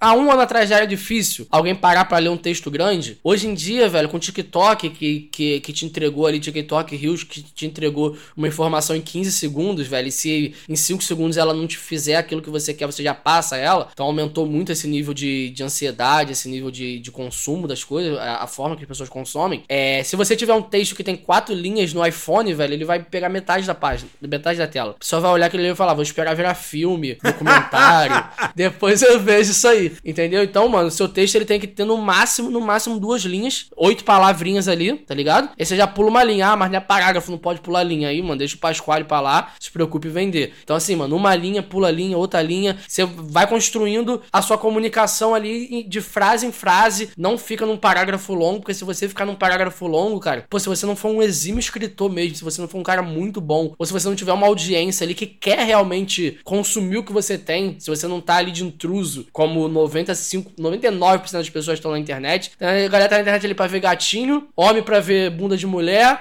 mulher pra ver bunda de mulher também, é, roupa, tá ali pra isso. Do nada aparece você lá querendo vender teu produto. A pessoa não tá afim disso. Então, assim, não, não dificulta o que já é difícil. Textinho curto ali, frases curtas e vai conversando com a pessoa. E quanto mais falado é esse texto, quanto mais interação tem, quanto mais, né, o que, que, você acha? Já pensou nisso? É, quanto mais conversa ali, quanto mais fazendo a pessoa, ela, tipo, não tô entendendo, tô trocando contigo, mesmo sem estar tá conversando, quanto mais isso você tem, mais você consegue conduzir a pessoa numa comunicação. Então, o que eu penso é isso, Adriano. Eu não vejo muita diferença de uma venda um a um no que se diz respeito à, à linguagem, à, à comunicação. O que tem realmente são esses pontos que, porra, linguagem corporal e não dá para você responder a pessoa, então você perde isso. Mas aí você tem que tentar conduzir isso da melhor maneira possível e trocando ideia com a pessoa, agregando valor, explicando, entregando um pouquinho pra pessoa, para depois você ir lá e, e ofertar uma coisa para ela, é, acendendo nela o porquê ela precisa, né, para depois ela seguir, por exemplo. Tem várias estruturas de copy, mas tem uma que é muito simples, eu gosto bastante. Ela é PPCS. PPCS, ela é promessa, é promessa, problema, causa do problema e solução. Então assim, você vai ter uma headline ali, uma primeira frase que vai ser uma promessa, né? Mas aí, pô, se for um vídeo, isso aqui até você exclui essa promessa, não precisa ter. Você vai começar com um problema. Então o que é o problema? É você evidenciar alguma coisa que a pessoa passa e que o seu produto resolve. Então, pô, meu produto de copyright. Então, o meu produto copyright na prática, ele é voltado para empreendedores. Ele não é voltado para quem quer ser copywriter. Ele é voltado para você que tem um negócio, para você que presta um serviço e você quer vender mais, sabe? Então, é, ele, é, ele é um curso que ele é feito de forma muito rápida, tá ligado? Muito sucinta, com a comunicação leve e aplicável, totalmente aplicável. Tudo ali pra aula de 10 minutos, acaba, aplica e faz. Sem enrolar e nasceu e na Grécia e a etimologia, não, nada disso. Rápido, sucinto. Então, o que, que, eu entendo? Ponto, eu entendo né? que o meu público. Sim, eu entendo que qual é a principal dificuldade do meu público? Aquilo que a gente falou no começo. O cara ele não sabe o que ele tá vendendo. Ele vende, ele vende é, característica do produto. Ele não vende benefício, ele não vende transformação. Então eu falo para ele, cara, você não sabe o que você tá vendendo. Você acaba fazendo ofertas de produtos bons por preços bons e não consegue vender simplesmente porque a pessoa não consegue enxergar o valor do seu produto. Esse é um problema que você tem, velho. Isso é uma coisa que é ruim, que pode falir o seu negócio. Porque se você não sabe vender, você não tem resultado, velho. Não importa quão bom você seja naquilo que você faz. Se você não consegue pessoas para te pagarem para você fazer aquilo, ou para te pagarem para você entregar um produto pra pessoa, você não vai ter resultado no seu negócio. E você hoje não tá tendo porque você não sabe exatamente o que falar pra pessoa para vender. E para você falar é muito fácil, você só precisa saber quem é a pessoa, o que ela quer e como o seu produto pode ajudar, beleza? Então, eu acabei de falar aqui o que? Qual é o problema que ela tem? Não saber vender, não conseguir vender porque ela. Perfeito. E qual é a causa desse problema? Porque ela não sabe quem é e não sabe o que ela vende. Como é que ela soluciona esse problema? Ela vai lá no meu Instagram, clica no link da bio, aperta lá no botão e eu vou dar para ela o passo a passo exato para ela conhecer com quem ela tá falando, conhecer o produto dela e saber como ele resolve esse problema e depois estruturar tudo isso em uma comunicação que seja simples, direto ao ponto e que a pessoa consiga comprar. Então essa é uma estrutura, é a PPCS, né? Promessa, problema, causa do problema e solução, que você consegue encaixar para qualquer coisa, em qualquer conversa, seja ela falada um a um, seja um vídeo, seja um e-mail, seja uma página, que for. Você vai falar para a pessoa, você vai conversar com ela e vai fazer trazer a, a trazer clareza para ela, trazer consciência para ela que aquele problema ou que alguma coisa traz um problema grande para ela, alguma coisa que ela não quer ter. E que isso é causado por uma coisa. Pelo que, que ele é causado? Pela falta daquilo que o seu produto resolve. Excelente, e aí o seu produto vem como uma solução para aquilo. E aí você percebe que em momento algum eu falei que o meu, o meu produto é um curso. Eu só falei que ele ensina de forma sucinta, rápido, porque foda-se meu produto. Ninguém quer saber. Excelente. Ninguém tá preocupado cara. com isso. Excelente. Então excelente. É, é, basicamente essa linha. Você trouxe uma estrutura simples, fácil de, de entender e fácil de adaptar para tudo quanto é negócio, cara. Gostei muito. É uma coisa que eu vejo falando da, você até comentou um pouco no início sobre essa questão da comunicação, a escrita, ela basicamente, ela se tornou a o, o, o copy evoluiu quando entenderam que a, a escrita ela tinha que ser da mesma forma que a gente fala. Eu acho que muita gente tem que aprender com isso no universo das vendas. Cara, tem uns erros clássicos no atendimento que eu vejo assim. Eu nunca conversei com ninguém na minha vida com, chamando a pessoa e falar, prezado Vicente, e Nossa, por que, que eu escrevo isso na desgrama de um e-mail, velho? Então as pessoas colocam não. isso no e-mail, não faz sentido nenhum. Prezado e outras palavras chatas na mensagem ou no e-mail. É, se você não conversa com as pessoas dessa forma no dia a dia, pra que você vai usar isso? E outra coisa, chamar todo mundo de senhor ou senhora, isso é vício que foi dado pelos aqueles telemarketers como que o Vicente trabalhou, que ele citou no início aqui, que você tem Sim. que,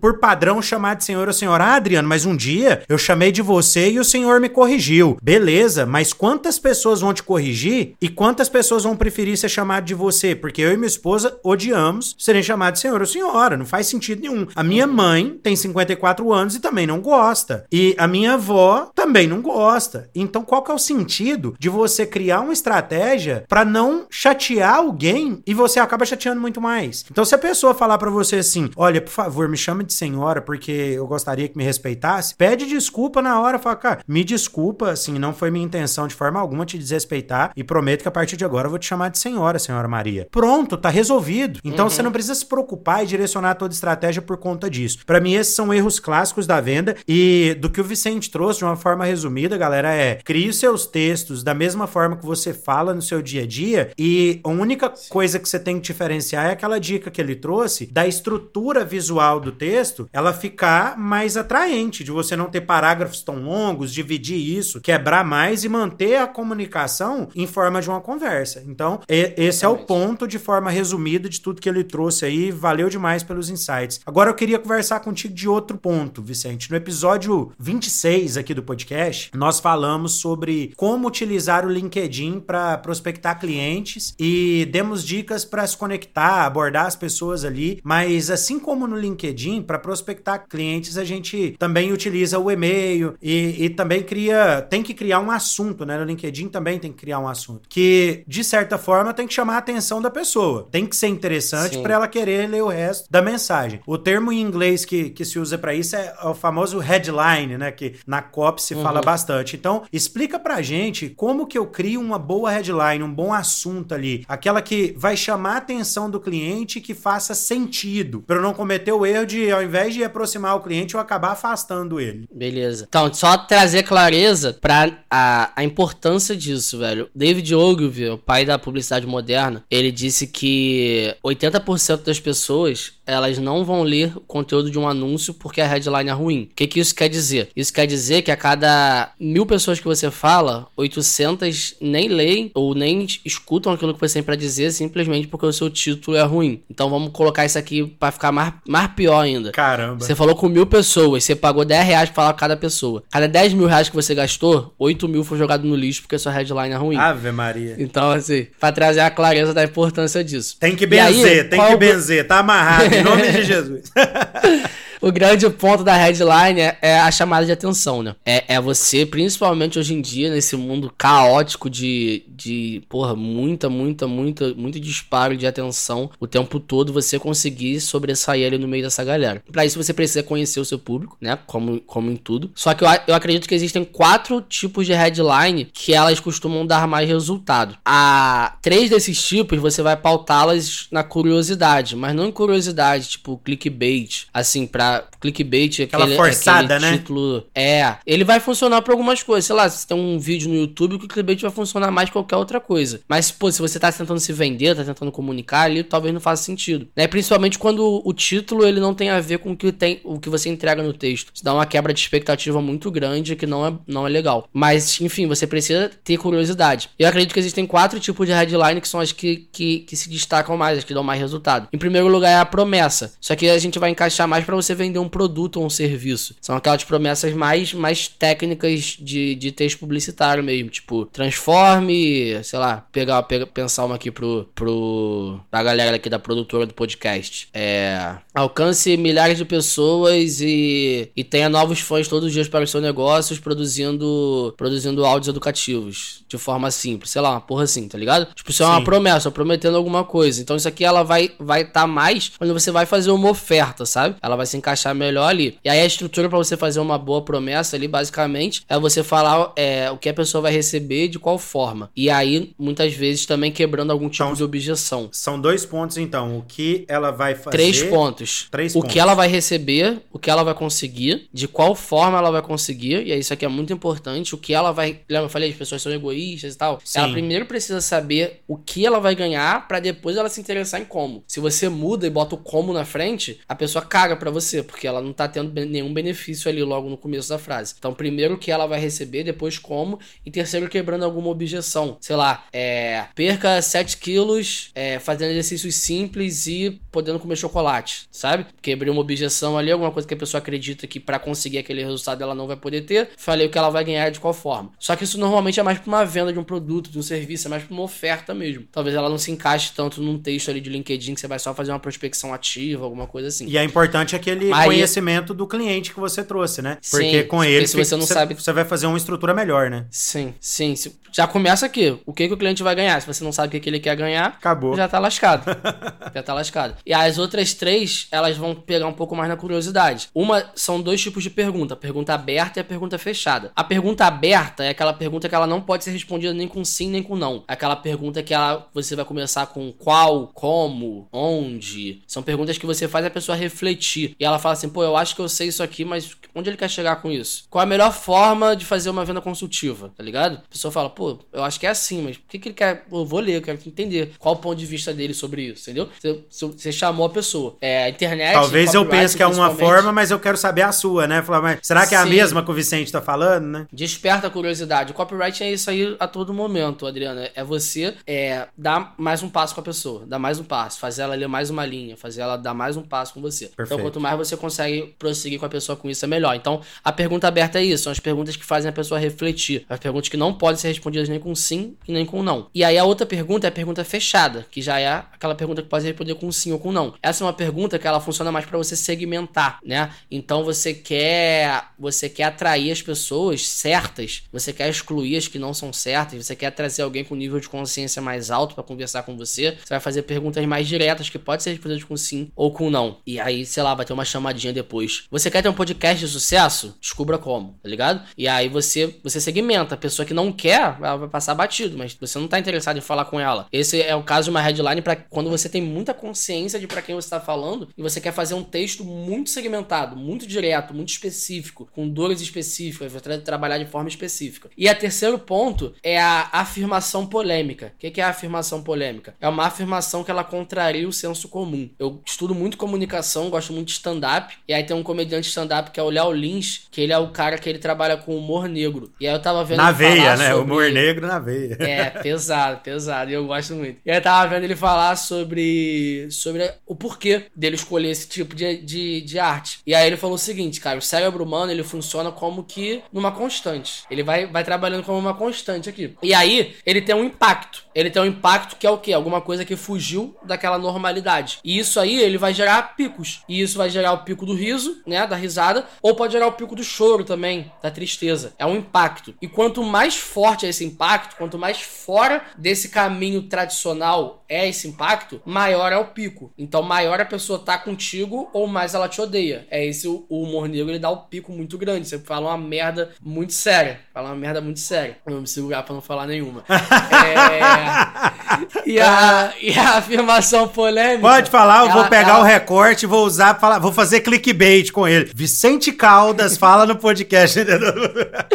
Nossa, velho. Teve uma vez que eu tava dando uma mentoria, eu tava vendo as câmeras tudo aberto. E aí a minha mentoria eu quero que se dane. Eu vou e conto as piadas de humor negro pra exemplificar, né? Nossa, eu contei uma pesada, velho. Eu só vi as cabeças assim na tela. Ave Maria. Saindo. Teve um ou dois que riu e o resto tudo puto da vida. Pra conectar de novo foi pica. Então não vou fazer, não. Mas enfim, a afirmação polêmica, ela é basicamente isso. É você contrariar o senso comum. Então, por exemplo, eu sempre eu gosto de usar o exemplo daquele robozinho que limpa a casa. Ele virou uma febre aí numa época. E aí, pô, se você faz uma headline assim, pare de limpar a casa agora mesmo. Ou você não é. Você não tem mais que limpar a casa, sabe? Algo nessa linha, você tá contrariando tudo que as pessoas normalmente pensam. Todo Perfeito. mundo sabe que tem que limpar a casa, não tem jeito. Então você contraria e você faz a pessoa parar no meio dessa loucura de passar feed. Você, mano, que isso, velho? O que ele quer dizer com isso? Como assim, velho? Que porra é essa? Entendeu? Então você contraria esse senso comum. Hoje eu fiz uma com, com um cliente que a gente tá em lançamento, aí deu uma merda do caralho. Que eu botei a foto dele em preto e branco, botei a tarde no meio. Já fui preso. A gente tá vendendo um, um produto que ensina a investir em criptomoedas e, e a, o, o, tom da comunicação a gente tá falando contra o, o sistema financeiro atual. A gente tá falando que ele vai quebrar, que no Brasil já tá fudido, nos Estados Unidos também o dólar tá nas altas máximas, então uma hora ele vai ser vai ser recontado ali, vai vai vai vai vai dar uma quebrada na economia e a única forma de você proteger seu patrimônio é em criptomoedas, que elas não dependem de nenhum governo para se regular, elas se autorregulam ali com com, Sim. com demanda e, e oferta. Então, eu botei lá, já fui preso. E aí o texto falando sobre já, já ter sido preso no sistema financeiro tradicional. o motivo de não, não, não se manter preso nele, como foi a libertação, e convidando a pessoa a se libertar também.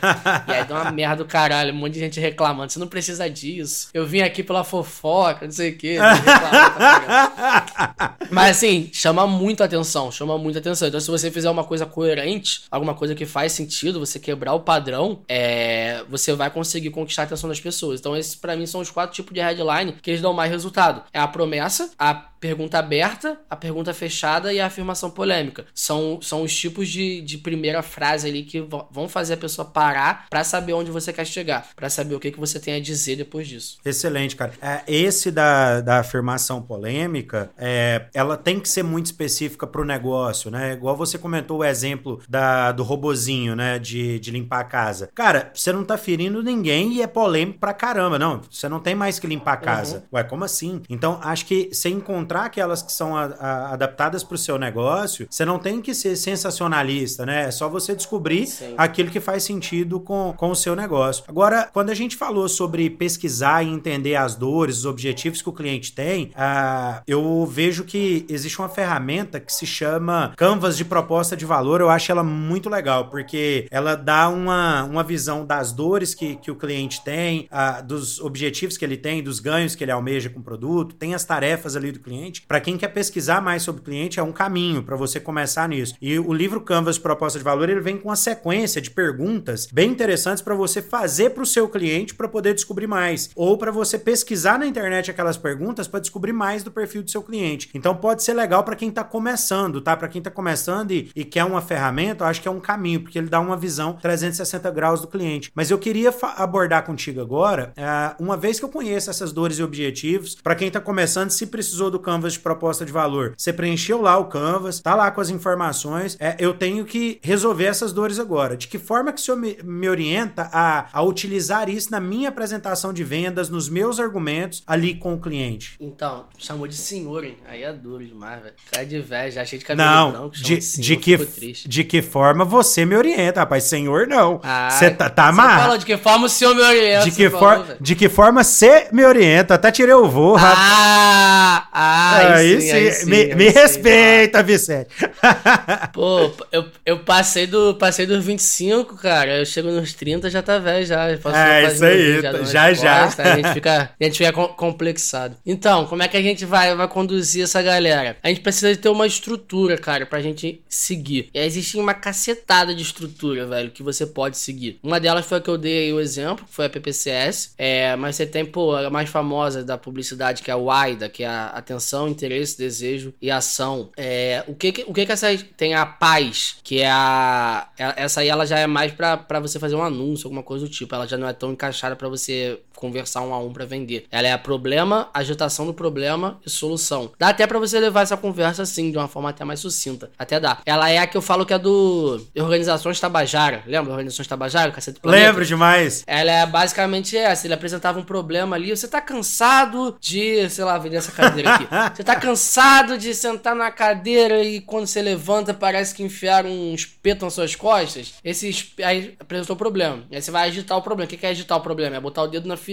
é aprofundar, falar as consequências daquele problema. É essa dor nas costas que você não consegue sentar mais no sofá para ver a televisão normal. Parece que, que, você tá com alguém ali enfiando um alfinete nas suas costas o dia todo. Quando você acorda, você queria estar tá dormindo de novo só pra não sentir aquela dor. Sei que. Então você tá aprofundando ali sobre o problema, agitando o problema. E ao final você entrega uma solução, que é se falar você um nome lá, produto assim, aleatório, assim, esquisito. Não, muito aleatório, né? Cadeira hiper, hiper, mega, mega blaster do não sei o que lá Ah, era é, muito engraçado. Aí fala, seus problemas acabaram, e aí eles iam entregar uma solução. E essa estrutura, ela funciona bastante, cara. Pra anúncio na internet, ela funciona muito bem. E pra vender no 1 a 1 que eu fui falando que não funcionava, mas ela funciona também, se você for de uma forma sucinta. Né? Você apresentar esse problema pra pessoa, apresentar aquilo que você sabe, que, que ela não quer, e que você consegue resolver. E aí você aprofundar nisso. Aí você pode aprofundar nisso. Ou, assim, entrando cada vez mais nesse problema, ou mostrando as consequências desse problema. Talvez, sei lá, ter uma dor na coluna pra pessoa, você não consegue aprofundar tanto numa questão de ter exemplo, mas você consegue mostrar as consequências. Pô, se você continuar com isso, daqui a pouco você não consegue fazer uma viagem de carro, você não consegue ficar muito tempo mais sentado. Daqui a pouco você não consegue brincar com seu filho, porque tudo você vai sentir dor nas costas. Não consegue mais, mais participar de uma reunião, na reunião dos amigos ali, você vai estar numa cadeira que é um pouco mais desconfortável, que não tem encosto, velho. Você tá lascado, mano. Você não vai conseguir. Vai dar meia hora, você vai ter que levantar e ir embora pra sua casa, não vai conseguir ter uma confraternização com seus amigos, sabe? Então você vai, vai mostrando as consequências que aquele problema pode te gerar. E depois você apresenta uma solução que é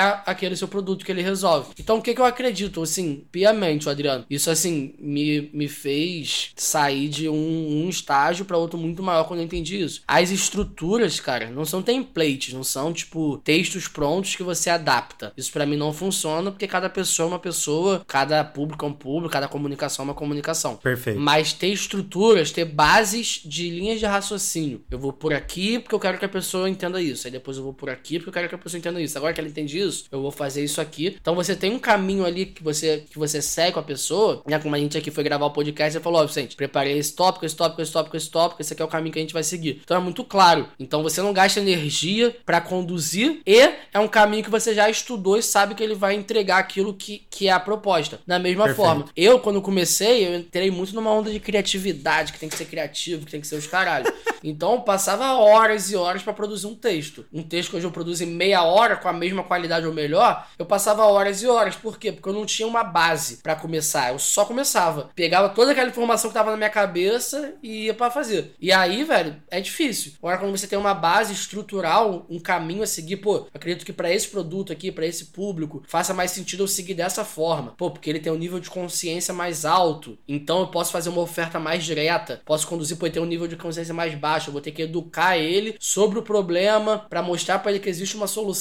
Vou ter que fazer, conduzir ele de uma outra forma. Então, pô, vou usar essa estrutura aqui, que é um pouco mais longa, que eu vou conseguir conduzir a pessoa. Então, acredito que as estruturas, elas fazem total diferença. E existem várias que você pode adaptar, que você pode criar, e aí você só vai encaixando. Você vai pegar toda aquela informação massa que você conseguiu reunir, né, de problema, de solução, de coisa que seu cliente quer, de coisa que ele não quer e tudo mais, e você vai ver, cara, como é que eu encaixo isso aqui? Como é que eu posso trazer essa informação aqui? Onde é que eu coloco isso aqui? E aí você vai conduzir o seu cliente para progredir, né, e, e aumentar o nível de consciência, porque tem uma parada para mim que para mim é uma das coisas mais importantes das vendas e que para mim é pouquíssimo falada, que é a clareza, que as pessoas só compram o que elas entendem. Então, Excelente. às vezes você, mano, você é, o seu produto é ruim, velho. Não é um produto top pra caramba, mas a pessoa entende tão bem qual é a proposta dele que ela compra. E talvez seja um produto que é muito mais top, só que ela não entendeu o que você tá, o que o que estão vendendo para ela. E aí ela não compra porque ela acha que não precisa. E o seu que é muito mais simples, só por ela entender que ele resolve, ela fala: "Não, preciso disso aqui, então eu vou comprar". Então acho que assim, quanto mais mais informação você tem, quanto mais estruturas você tem para conseguir caminhar, você tem mais tempo para conseguir produzir a clareza ali dentro. Porque se você gasta muito tempo tendo que pensar na linha de raciocínio que a pessoa vai seguir, se você não tem uma base, você perde energia mental para produzir o que vai gerar clareza, para produzir os bons argumentos para a pessoa, né? É, a gente, pô, tem, sei lá, acorda com 100 de energia mental, cada coisa que a gente vai fazendo vai pegando uma parte. Se a gente não se estrutura bem, quando a gente precisa fazer uma coisa, talvez a energia mental esteja baixa e a gente não consiga produzir. Eu li tem um livro que eu gosto muito assim, um dos livros que mudou minha vida, se chama Roube como um artista. É um livro que é muito é irado, eu gosto pra é caramba. Irado, é irado. Eu gosto muito, sou apaixonado pela forma que o, que o autor escreve. É exatamente dessa forma que eu falei. Frases curtas, texto, parece que você tá conversando com a pessoa, parece que é um áudio transcrito, simples, você entende tudo. Ele, ele tem uma frase que ele fala o seguinte: é. Você precisa ser metódico e organizado no seu, no seu,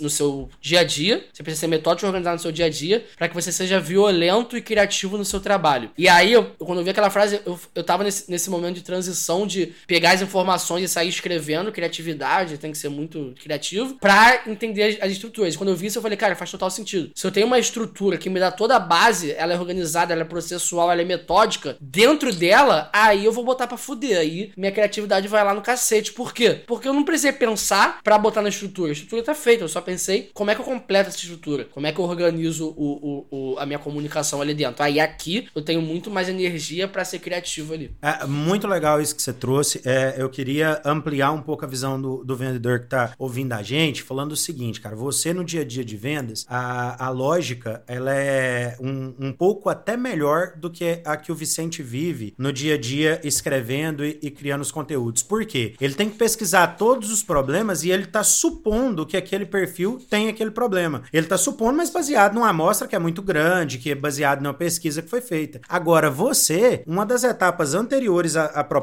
de valor, que é quando a gente está agregando valor ali na venda, é etapa de diagnóstico. Você fez perguntas para o cliente e ele foi te respondendo. Ele trouxe as principais dores que ele tem, o desafio, por que, que aquilo acontece. Quando o, o Vicente falou sobre a implicação do problema, você implicou também um problema, falando, cara, e, e, e o que isso tem gerado de prejuízo para você? Conta um pouco para mim. E ele foi explorando tudo aquilo. Quando ele traz todas essas informações, você vai criar a sua estrutura de argumentação. Nesse momento que você vai agregar valor, é importante você trazer um remédio para cada ferida que você abriu ali, porque é isso que o seu produto vai resolver. Então, não é falar apenas do benefício que você mais gosta do seu produto, é do benefício, como o Vicente falou, do benefício que resolve o problema daquele cliente. E se ele trouxe mais de um problema, você tem que amarrar todos eles. E aquele que você não consegue amarrar, você tem que trabalhar com muita clareza, porque isso gera confiança. Você fala, cara, agora esse problema que você tem, é, eu quero ser muito sincero contigo, o nosso produto ele não vai resolver. Você vai ter que encontrar uma outra forma para resolver esse aspecto. Porque a gente vai abordar isso, isso e isso, e nisso eu tô contigo, a gente tá junto, eu consigo te ajudar. Agora, nesse ponto aqui, você vai ter que procurar uma outra forma e eu tenho uma indicação para você. O vendedor que é consultor, ele tem esse tipo de conhecimento, porque ele tem conhecimento da, da realidade do cliente. Ele vai falar: o que eu indico para você é procure esse produto ou procure isso aqui, que isso vai te ajudar com esse aspecto. Tamo junto? Você acha que faz sentido a gente seguir? Então fica muito mais suave. E aí você pode usar as técnicas que a gente teve no episódio sobre fechamento. É só você voltar aí nos episódios do podcast. A gente falou bastante sobre fechamento. Tem lá várias técnicas para você dar o checkmate. Agora, a estrutura, a importância da estrutura que o Vicente trouxe, ela é crucial. E você treinar é importante, porque o Vicente ele não ficou bom em criar uma estrutura de texto na primeira vez que ele fez. Ele fez uma vez, foi lá e fez outra, fez para aquele perfil de cliente, na segunda vez que ele fez estava um pouco melhor, na terceira melhor ainda e hoje ele é muito bom. Mas você, com seus argumentos de venda, para conseguir transparecer confiança para o cliente, ao invés de dar aquela gaguejada na hora da ligação ou na hora do atendimento, é necessário treino. Então pensa na estrutura, cria ela, mas cria o scriptzinho seu ali, mas você não vai ficar preso no script, você vai usar ele como uma estrutura, como um, um, um backup para você ali. Mas você tem que treinar aquilo para quê? Ter objetividade e conseguir gerar confiança com o cliente, porque tem muita gente que fica prolixo, dá um monte de volta para falar a mesma coisa. Se você tivesse ensaiado, treinado, você conseguia falar de uma forma muito mais breve. Quando a gente tá falando de texto, o Vicente tem a possibilidade de escrever, voltar, apagar, editar. Falou, tá falado, amigo. Na venda não é vídeo gravado. Então na venda você falou, tá falado. Por isso você tem que treinar antes. E outra coisa importante reforçar desse aspecto da comunicação, e até entra num pouco daquela diferença que o Vicente trouxe da comunicação falada para aquela que é escrita. A entonação faz muita diferença. O Vicente falou da importância da, da linguagem corporal. E se você tá numa ligação, parece que o cliente não tá te vendo, mas a linguagem corporal faz muito sentido, porque a gente sabe quando a pessoa tá deitada na cama com o pé para cima. Então, se você tá sorrindo ali na ligação, tente falar bravo sorrindo. Só tenta aí. Eu tô sorrindo para você e eu vi que você percebeu. É certeza que você percebeu. Por quê? Porque você não consegue dividir isso. É difícil demais. Então, a entonação faz muita diferença. Simule a forma de falar e faça os ajustes para transmitir da forma que você gostaria. Muita gente acha que a entonação não faz diferença, mas isso é um engano enorme, porque basta você reparar em filmes de suspense, por exemplo. A trilha sonora e a reação do ator é o que faz a gente ficar ali grudado na tela, doido para ver o que vai acontecer. Então, cuide da sua entonação nos argumentos de vendas da mesma forma que os filmes cuidam da trilha sonora. É isso que marca a entonação que você vai levar. Essa pausa que eu fiz fez você prestar mais atenção no que, que vinha a seguir. Se isso dá certo com você aqui, dá certo nas suas vendas também. Então, agora, Vicente, pra gente já caminhando aí para os últimos tópicos que eu queria abordar contigo contigo, cara, eu queria que você falasse curto e grosso de uma coisa que eu gostaria de criticar a forma que muita gente usa, que é gatilhos mentais. Eu acho que tem gente que sai. Eu vou dar o direito de falar meu, meu palavrão nesse episódio agora, tá? Tem gente que sai cagando gatilho mental em tudo quanto é lugar e acha que isso vai resolver todos os problemas que ele tem nas vendas. Aí ele pega e sai estudando só gatilho mental. Eu li As Armas da Persuasão, do Robert Cialdini. É um livro excelente. O que eu acho que ele é ruim é a forma com que as pessoas utilizam ele. Então, gatilhos mentais, eles são legais. O Quem usa de forma demasiada ou torta é que dá uma queimada no que, que as pessoas veem. Ninguém tá. Eu vendo curso, ninguém tá nem aí que as vagas estão acabando. E daí é problema meu arrumar uma vaga para quem tá querendo matricular. Isso é problema nosso. Agora, Adriano, mas eu queria gerar urgência. Cara, você pode gerar urgência de N formas. Inclusive, se for verdade mesmo, você pode falar que a vaga tá acabando. Agora, você atende todo dia escola de inglês que a vaga tá acabando. Cara, nem é turma. Eles vão ajustando os alunos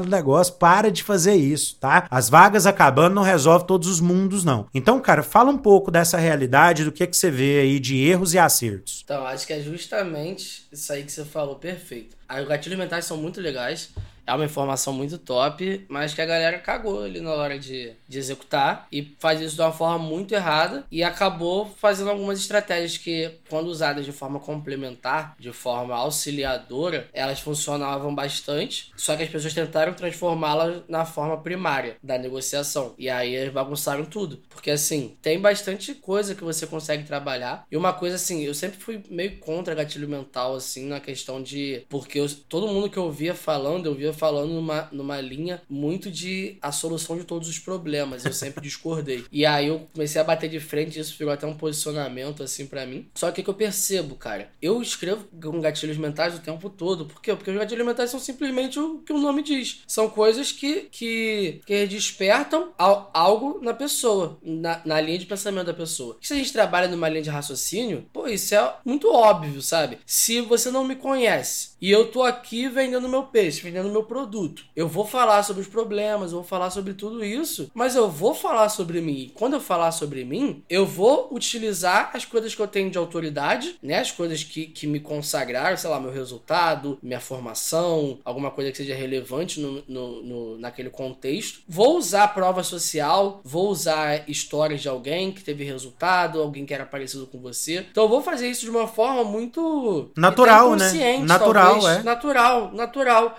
Então não preciso forçar isso num, numa parada mu muito pesada, sabe? E as pessoas, elas foram nessa linha. Bota um gatilho mental disso aqui, um gatilho mental aqui, um gatilho mental aqui. E ainda tem uma galera que inventa gatilho mental, velho. Tipo, gatilho mental da história. não existe gatilho mental da história. História é história. É, existe pô, storytelling, né? Existe, existe é, storytelling, existe história. Não tem gatilho é, mental. Basicamente, você contar a história, dentro da história existem várias coisas ali que podem despertar alguma coisa na pessoa. Tem gatilho da história.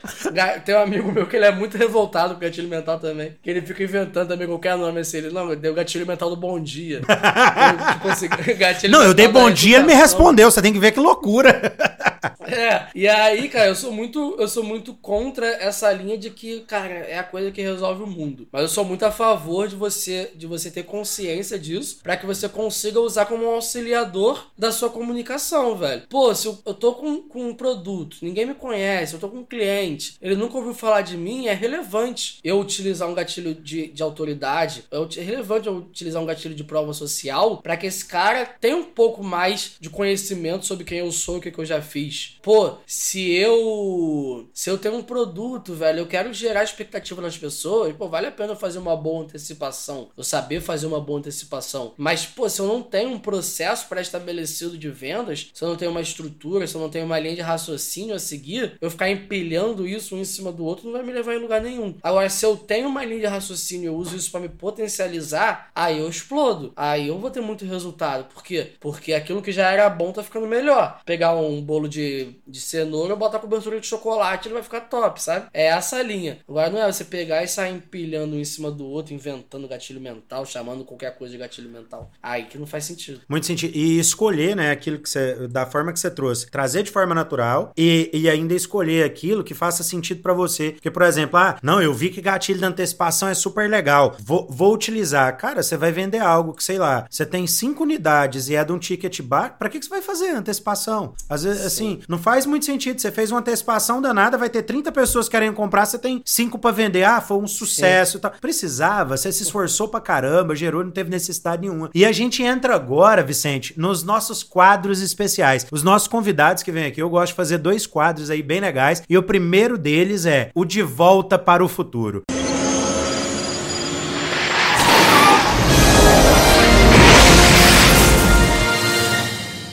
Você é o Marty McFly, eu sou o Dr. Brown. A gente vai entrar ali no nosso DeLorean, na nossa máquina do tempo, e com tudo que você aprendeu até hoje na sua trajetória profissional, eu queria que você escolhesse uma dica ou conselho que você daria pro seu eu de anos atrás, para aquele Vicente ali que tava ralando e não conseguia resultado e que ajudaria a aumentar os resultados deles já naquela época. Ah, vai pra internet, meu filho. Descobre que é cópia aí, que antes era muito mais fácil vender.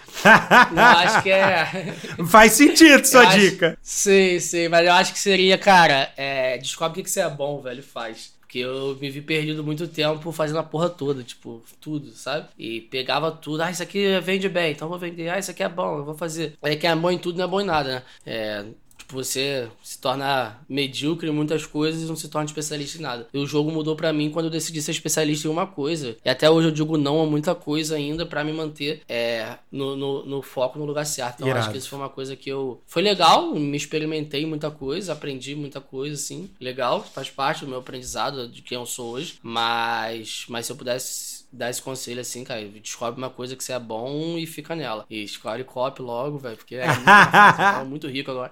Tava muito rico agora, mano. Se eu vendo muito hoje, que é difícil pra caramba, imagina antigamente se qualquer coisa você botava, vendia, que ninguém sabia nada. Cara, irado, irado. Ah, e falando de foco, eu acho que é uma dica importante pra pra todo mundo. Você comentou do período da sua carreira que você tava desmotivado, dando a miguezada lá na hora de vender os chips, vendia e depois ficava dando um migué. Cara, não tava fazendo bem pra você. Se você tivesse é, tido essa consciência de que aqui não é pra mim, procurado algo que você gostasse, teria dado mais resultado pra você, você teria saído mais rápido. Pra empresa era legal, que você não tava ali chateado, né? E, e eu acho que isso é bacana. E, e Steve Jobs, ele tem uma frase que ele fala assim: foco é dizer não para as boas ideias. Porque você falar não pra coisa ruim é fácil, amigo. Eu quero ver você falar, Sim. falar não pra aquela coisa que é assim, porra, é uma oportunidade. É o que você disse hoje. Eu falo não pra algumas oportunidades porque não faz sentido pra mim, pra quem eu quero ser, porque eu quero fazer. Então você ter essa consciência, ah, Adriana, é porque tá bem que, que consegue fazer. Não, meu amigo, é, é quando a coisa tá degringolando. Quem já assistiu filmes do Steve Jobs aí, tem dois na Netflix, dois diferentes, você pode assistir todos os dois. A Apple não tava bem e ele já falava não pra um monte de coisa que os outros achavam que era pro caminho que tinha que ir. E ele fala uma frase que ele fala que foi exatamente quando saiu essa, é, essa de foco é dizer não pra boas ideias, ele fala assim, que você pode, na mesa que tá na sua frente, independente do tamanho dela, você coloca todos os produtos da Apple e ainda assim ela é a empresa mais valiosa do mundo. Imagina isso, cara.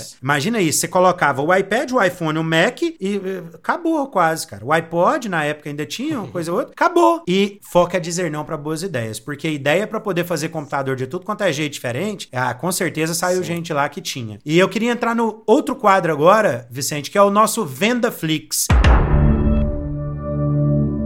Qual que é o conteúdo que você indica para ajudar os nossos vendedores e vendedoras do futuro a venderem mais e melhor? Pode ser livro, filme, série, qualquer coisa que pode ajudar essa galera a entrar mais nesse universo da copy ou das vendas que você acha legal. Você já deu uma dica, hein, que foi o Hobby como artista. Qual outra que você acrescentaria aí? Sim. Aí você deixou quicando, né? É o, o curso copyright na prática, velho. Ah, É uma coisa que Você não vai moleque! ter em lugar nenhum do planeta Terra. Eu acho que talvez em outros planetas também não. Porque ele entrega a solução muito clara e de uma forma muito simples, velho. Sem enrolação, assim, de uma forma que qualquer um entende mesmo. É, então, assim, velho, quem quer melhorar suas vendas, principalmente se for na internet, pra produção de conteúdo ali, conseguir expor melhor suas ideias, eu acredito que o, que o copyright na prática é o, é o curso aí que, que vai te ajudar demais, velho. De verdade mesmo. E pra recomendar um livro, mano, deixa eu pensar. Fala um dos últimos que você leu pra caramba e gostou, assim, que trazia insights pra, pra sua área comercial aí, pra, pra sua escrita. Pô, que hoje em dia eu tô lendo livro mais. menos técnico. Os últimos que eu li, eles foram um pouco. bem pouco técnicos. Mas eu acho que o. Olha, tem um livro muito bom ali, ó. É o Como Convencer Alguém em 90 Segundos. Como convencer. É a primeira vez que indicam ele aqui, hein? Como convencer alguém em 90 segundos. Legal, Vicente? Ele é muito fera, ele é muito fera e ele é totalmente focado em venda pessoa, é, um a um, né? Por linguagem corporal, como se conectar com a pessoa. Ele dicas muito, muito legais, assim. E ele é, ele é fininho, ele é pequeno, então pra quem não gosta de ler, pra quem tá começando a, a, a se acostumar a ler, assim, é, funciona legal também. Ele é bem prático, linguagem simples, ele é top. Como convencer alguém em 90 segundos. Pô, irado. Vicente, considerações finais suas agora, cara, caminhando pro nosso final. Eu quero agradecer a oportunidade por ter aceitado o convite. Foi irado o papo, gostei demais. Acho que vai abrir a cabeça de muita gente aí. Mas agora o espaço é seu para se despedir da galera, dar algum recado aí. Você já falou do seu curso pra galera te procurar, né? Mas como que a galera te encontra também nas redes sociais? Fala aí suas redes sociais, fica à vontade. Mas eu tô só no Instagram, é arroba papaescritor. De mandar um direct lá, respondo todo mundo. É. Eu, mano, acho que é isso só, velho. Agradeço pra caramba. Agradeço muito mesmo o convite. Eu gosto muito de, de poder falar sobre isso, assim. É uma coisa que é muito legal, uma coisa que eu senti muita falta quando eu comecei. Justamente pela linguagem, assim, pela por quem é que tá falando, sabe? As pessoas elas tendem a, a querer parecer inteligentes e querer dificultar coisas que são simples, sabe? Eu sempre fui contrário a isso e é o que eu, o que eu procuro fazer quando eu tento compartilhar o, o pouco que eu sei com, com as pessoas. Então, então, pô, poder compartilhar isso aqui é uma coisa que eu gosto muito, que eu faço assim, tranquilamente. São 9 horas da noite aqui. Tem uma festa pra ir quando acabar aqui, mas eu tô, eu tô nem aí. Eu mandei a mulher de Uber já. eu vou depois, porque eu gosto muito, cara. Eu gosto muito. Então, assim, eu que agradeço demais o, o convite. É, empresa aí, velho, pode chamar, pode chamar lá no Instagram também. Troca uma ideia comigo lá e vamos que vamos. Show de bola. Cara, no episódio de hoje a gente aprendeu sobre copy e persuasão e vendas. A gente aprendeu dica pra caramba para você melhorar os seus argumentos e as suas estruturas aí na hora de construir uma mensagem, na hora de construir um bom argumento de venda. Eu espero que o conteúdo tenha te ajudado e se você gostou, não deixe de indicar também pros seus amigos que precisam vender mais. Compartilhe aí, tira o print, pode me marcar, arroba vendedordofuturo.vendas. Marca também o Vicente Caldas aí, o arroba papai escritor lá no Instagram e com certeza essa mensagem vai chegar para mais gente ajudar nossos vendedores a venderem mais. Encerramos aqui mais um episódio do nosso podcast Vendedor do Futuro. Tchau, tchau. Valeu demais. A gente se vê no próximo episódio, na próxima semana. Eu sou Adriano Borges e eu te ajudo a construir o seu futuro em vendas agora. Ah, e eu vou adorar saber que você está ouvindo o nosso conteúdo e está curtindo. Então, tira um print aí da sua tela se você curtiu e posta no seu story ali no Instagram, me marca, arroba vendedordofuturo.digital. E se você quiser saber as novidades que a gente vai trazer por aí, acesse também o nosso site, vendedordofuturo.com.br. Vem muita coisa legal por aí. Te vejo lá.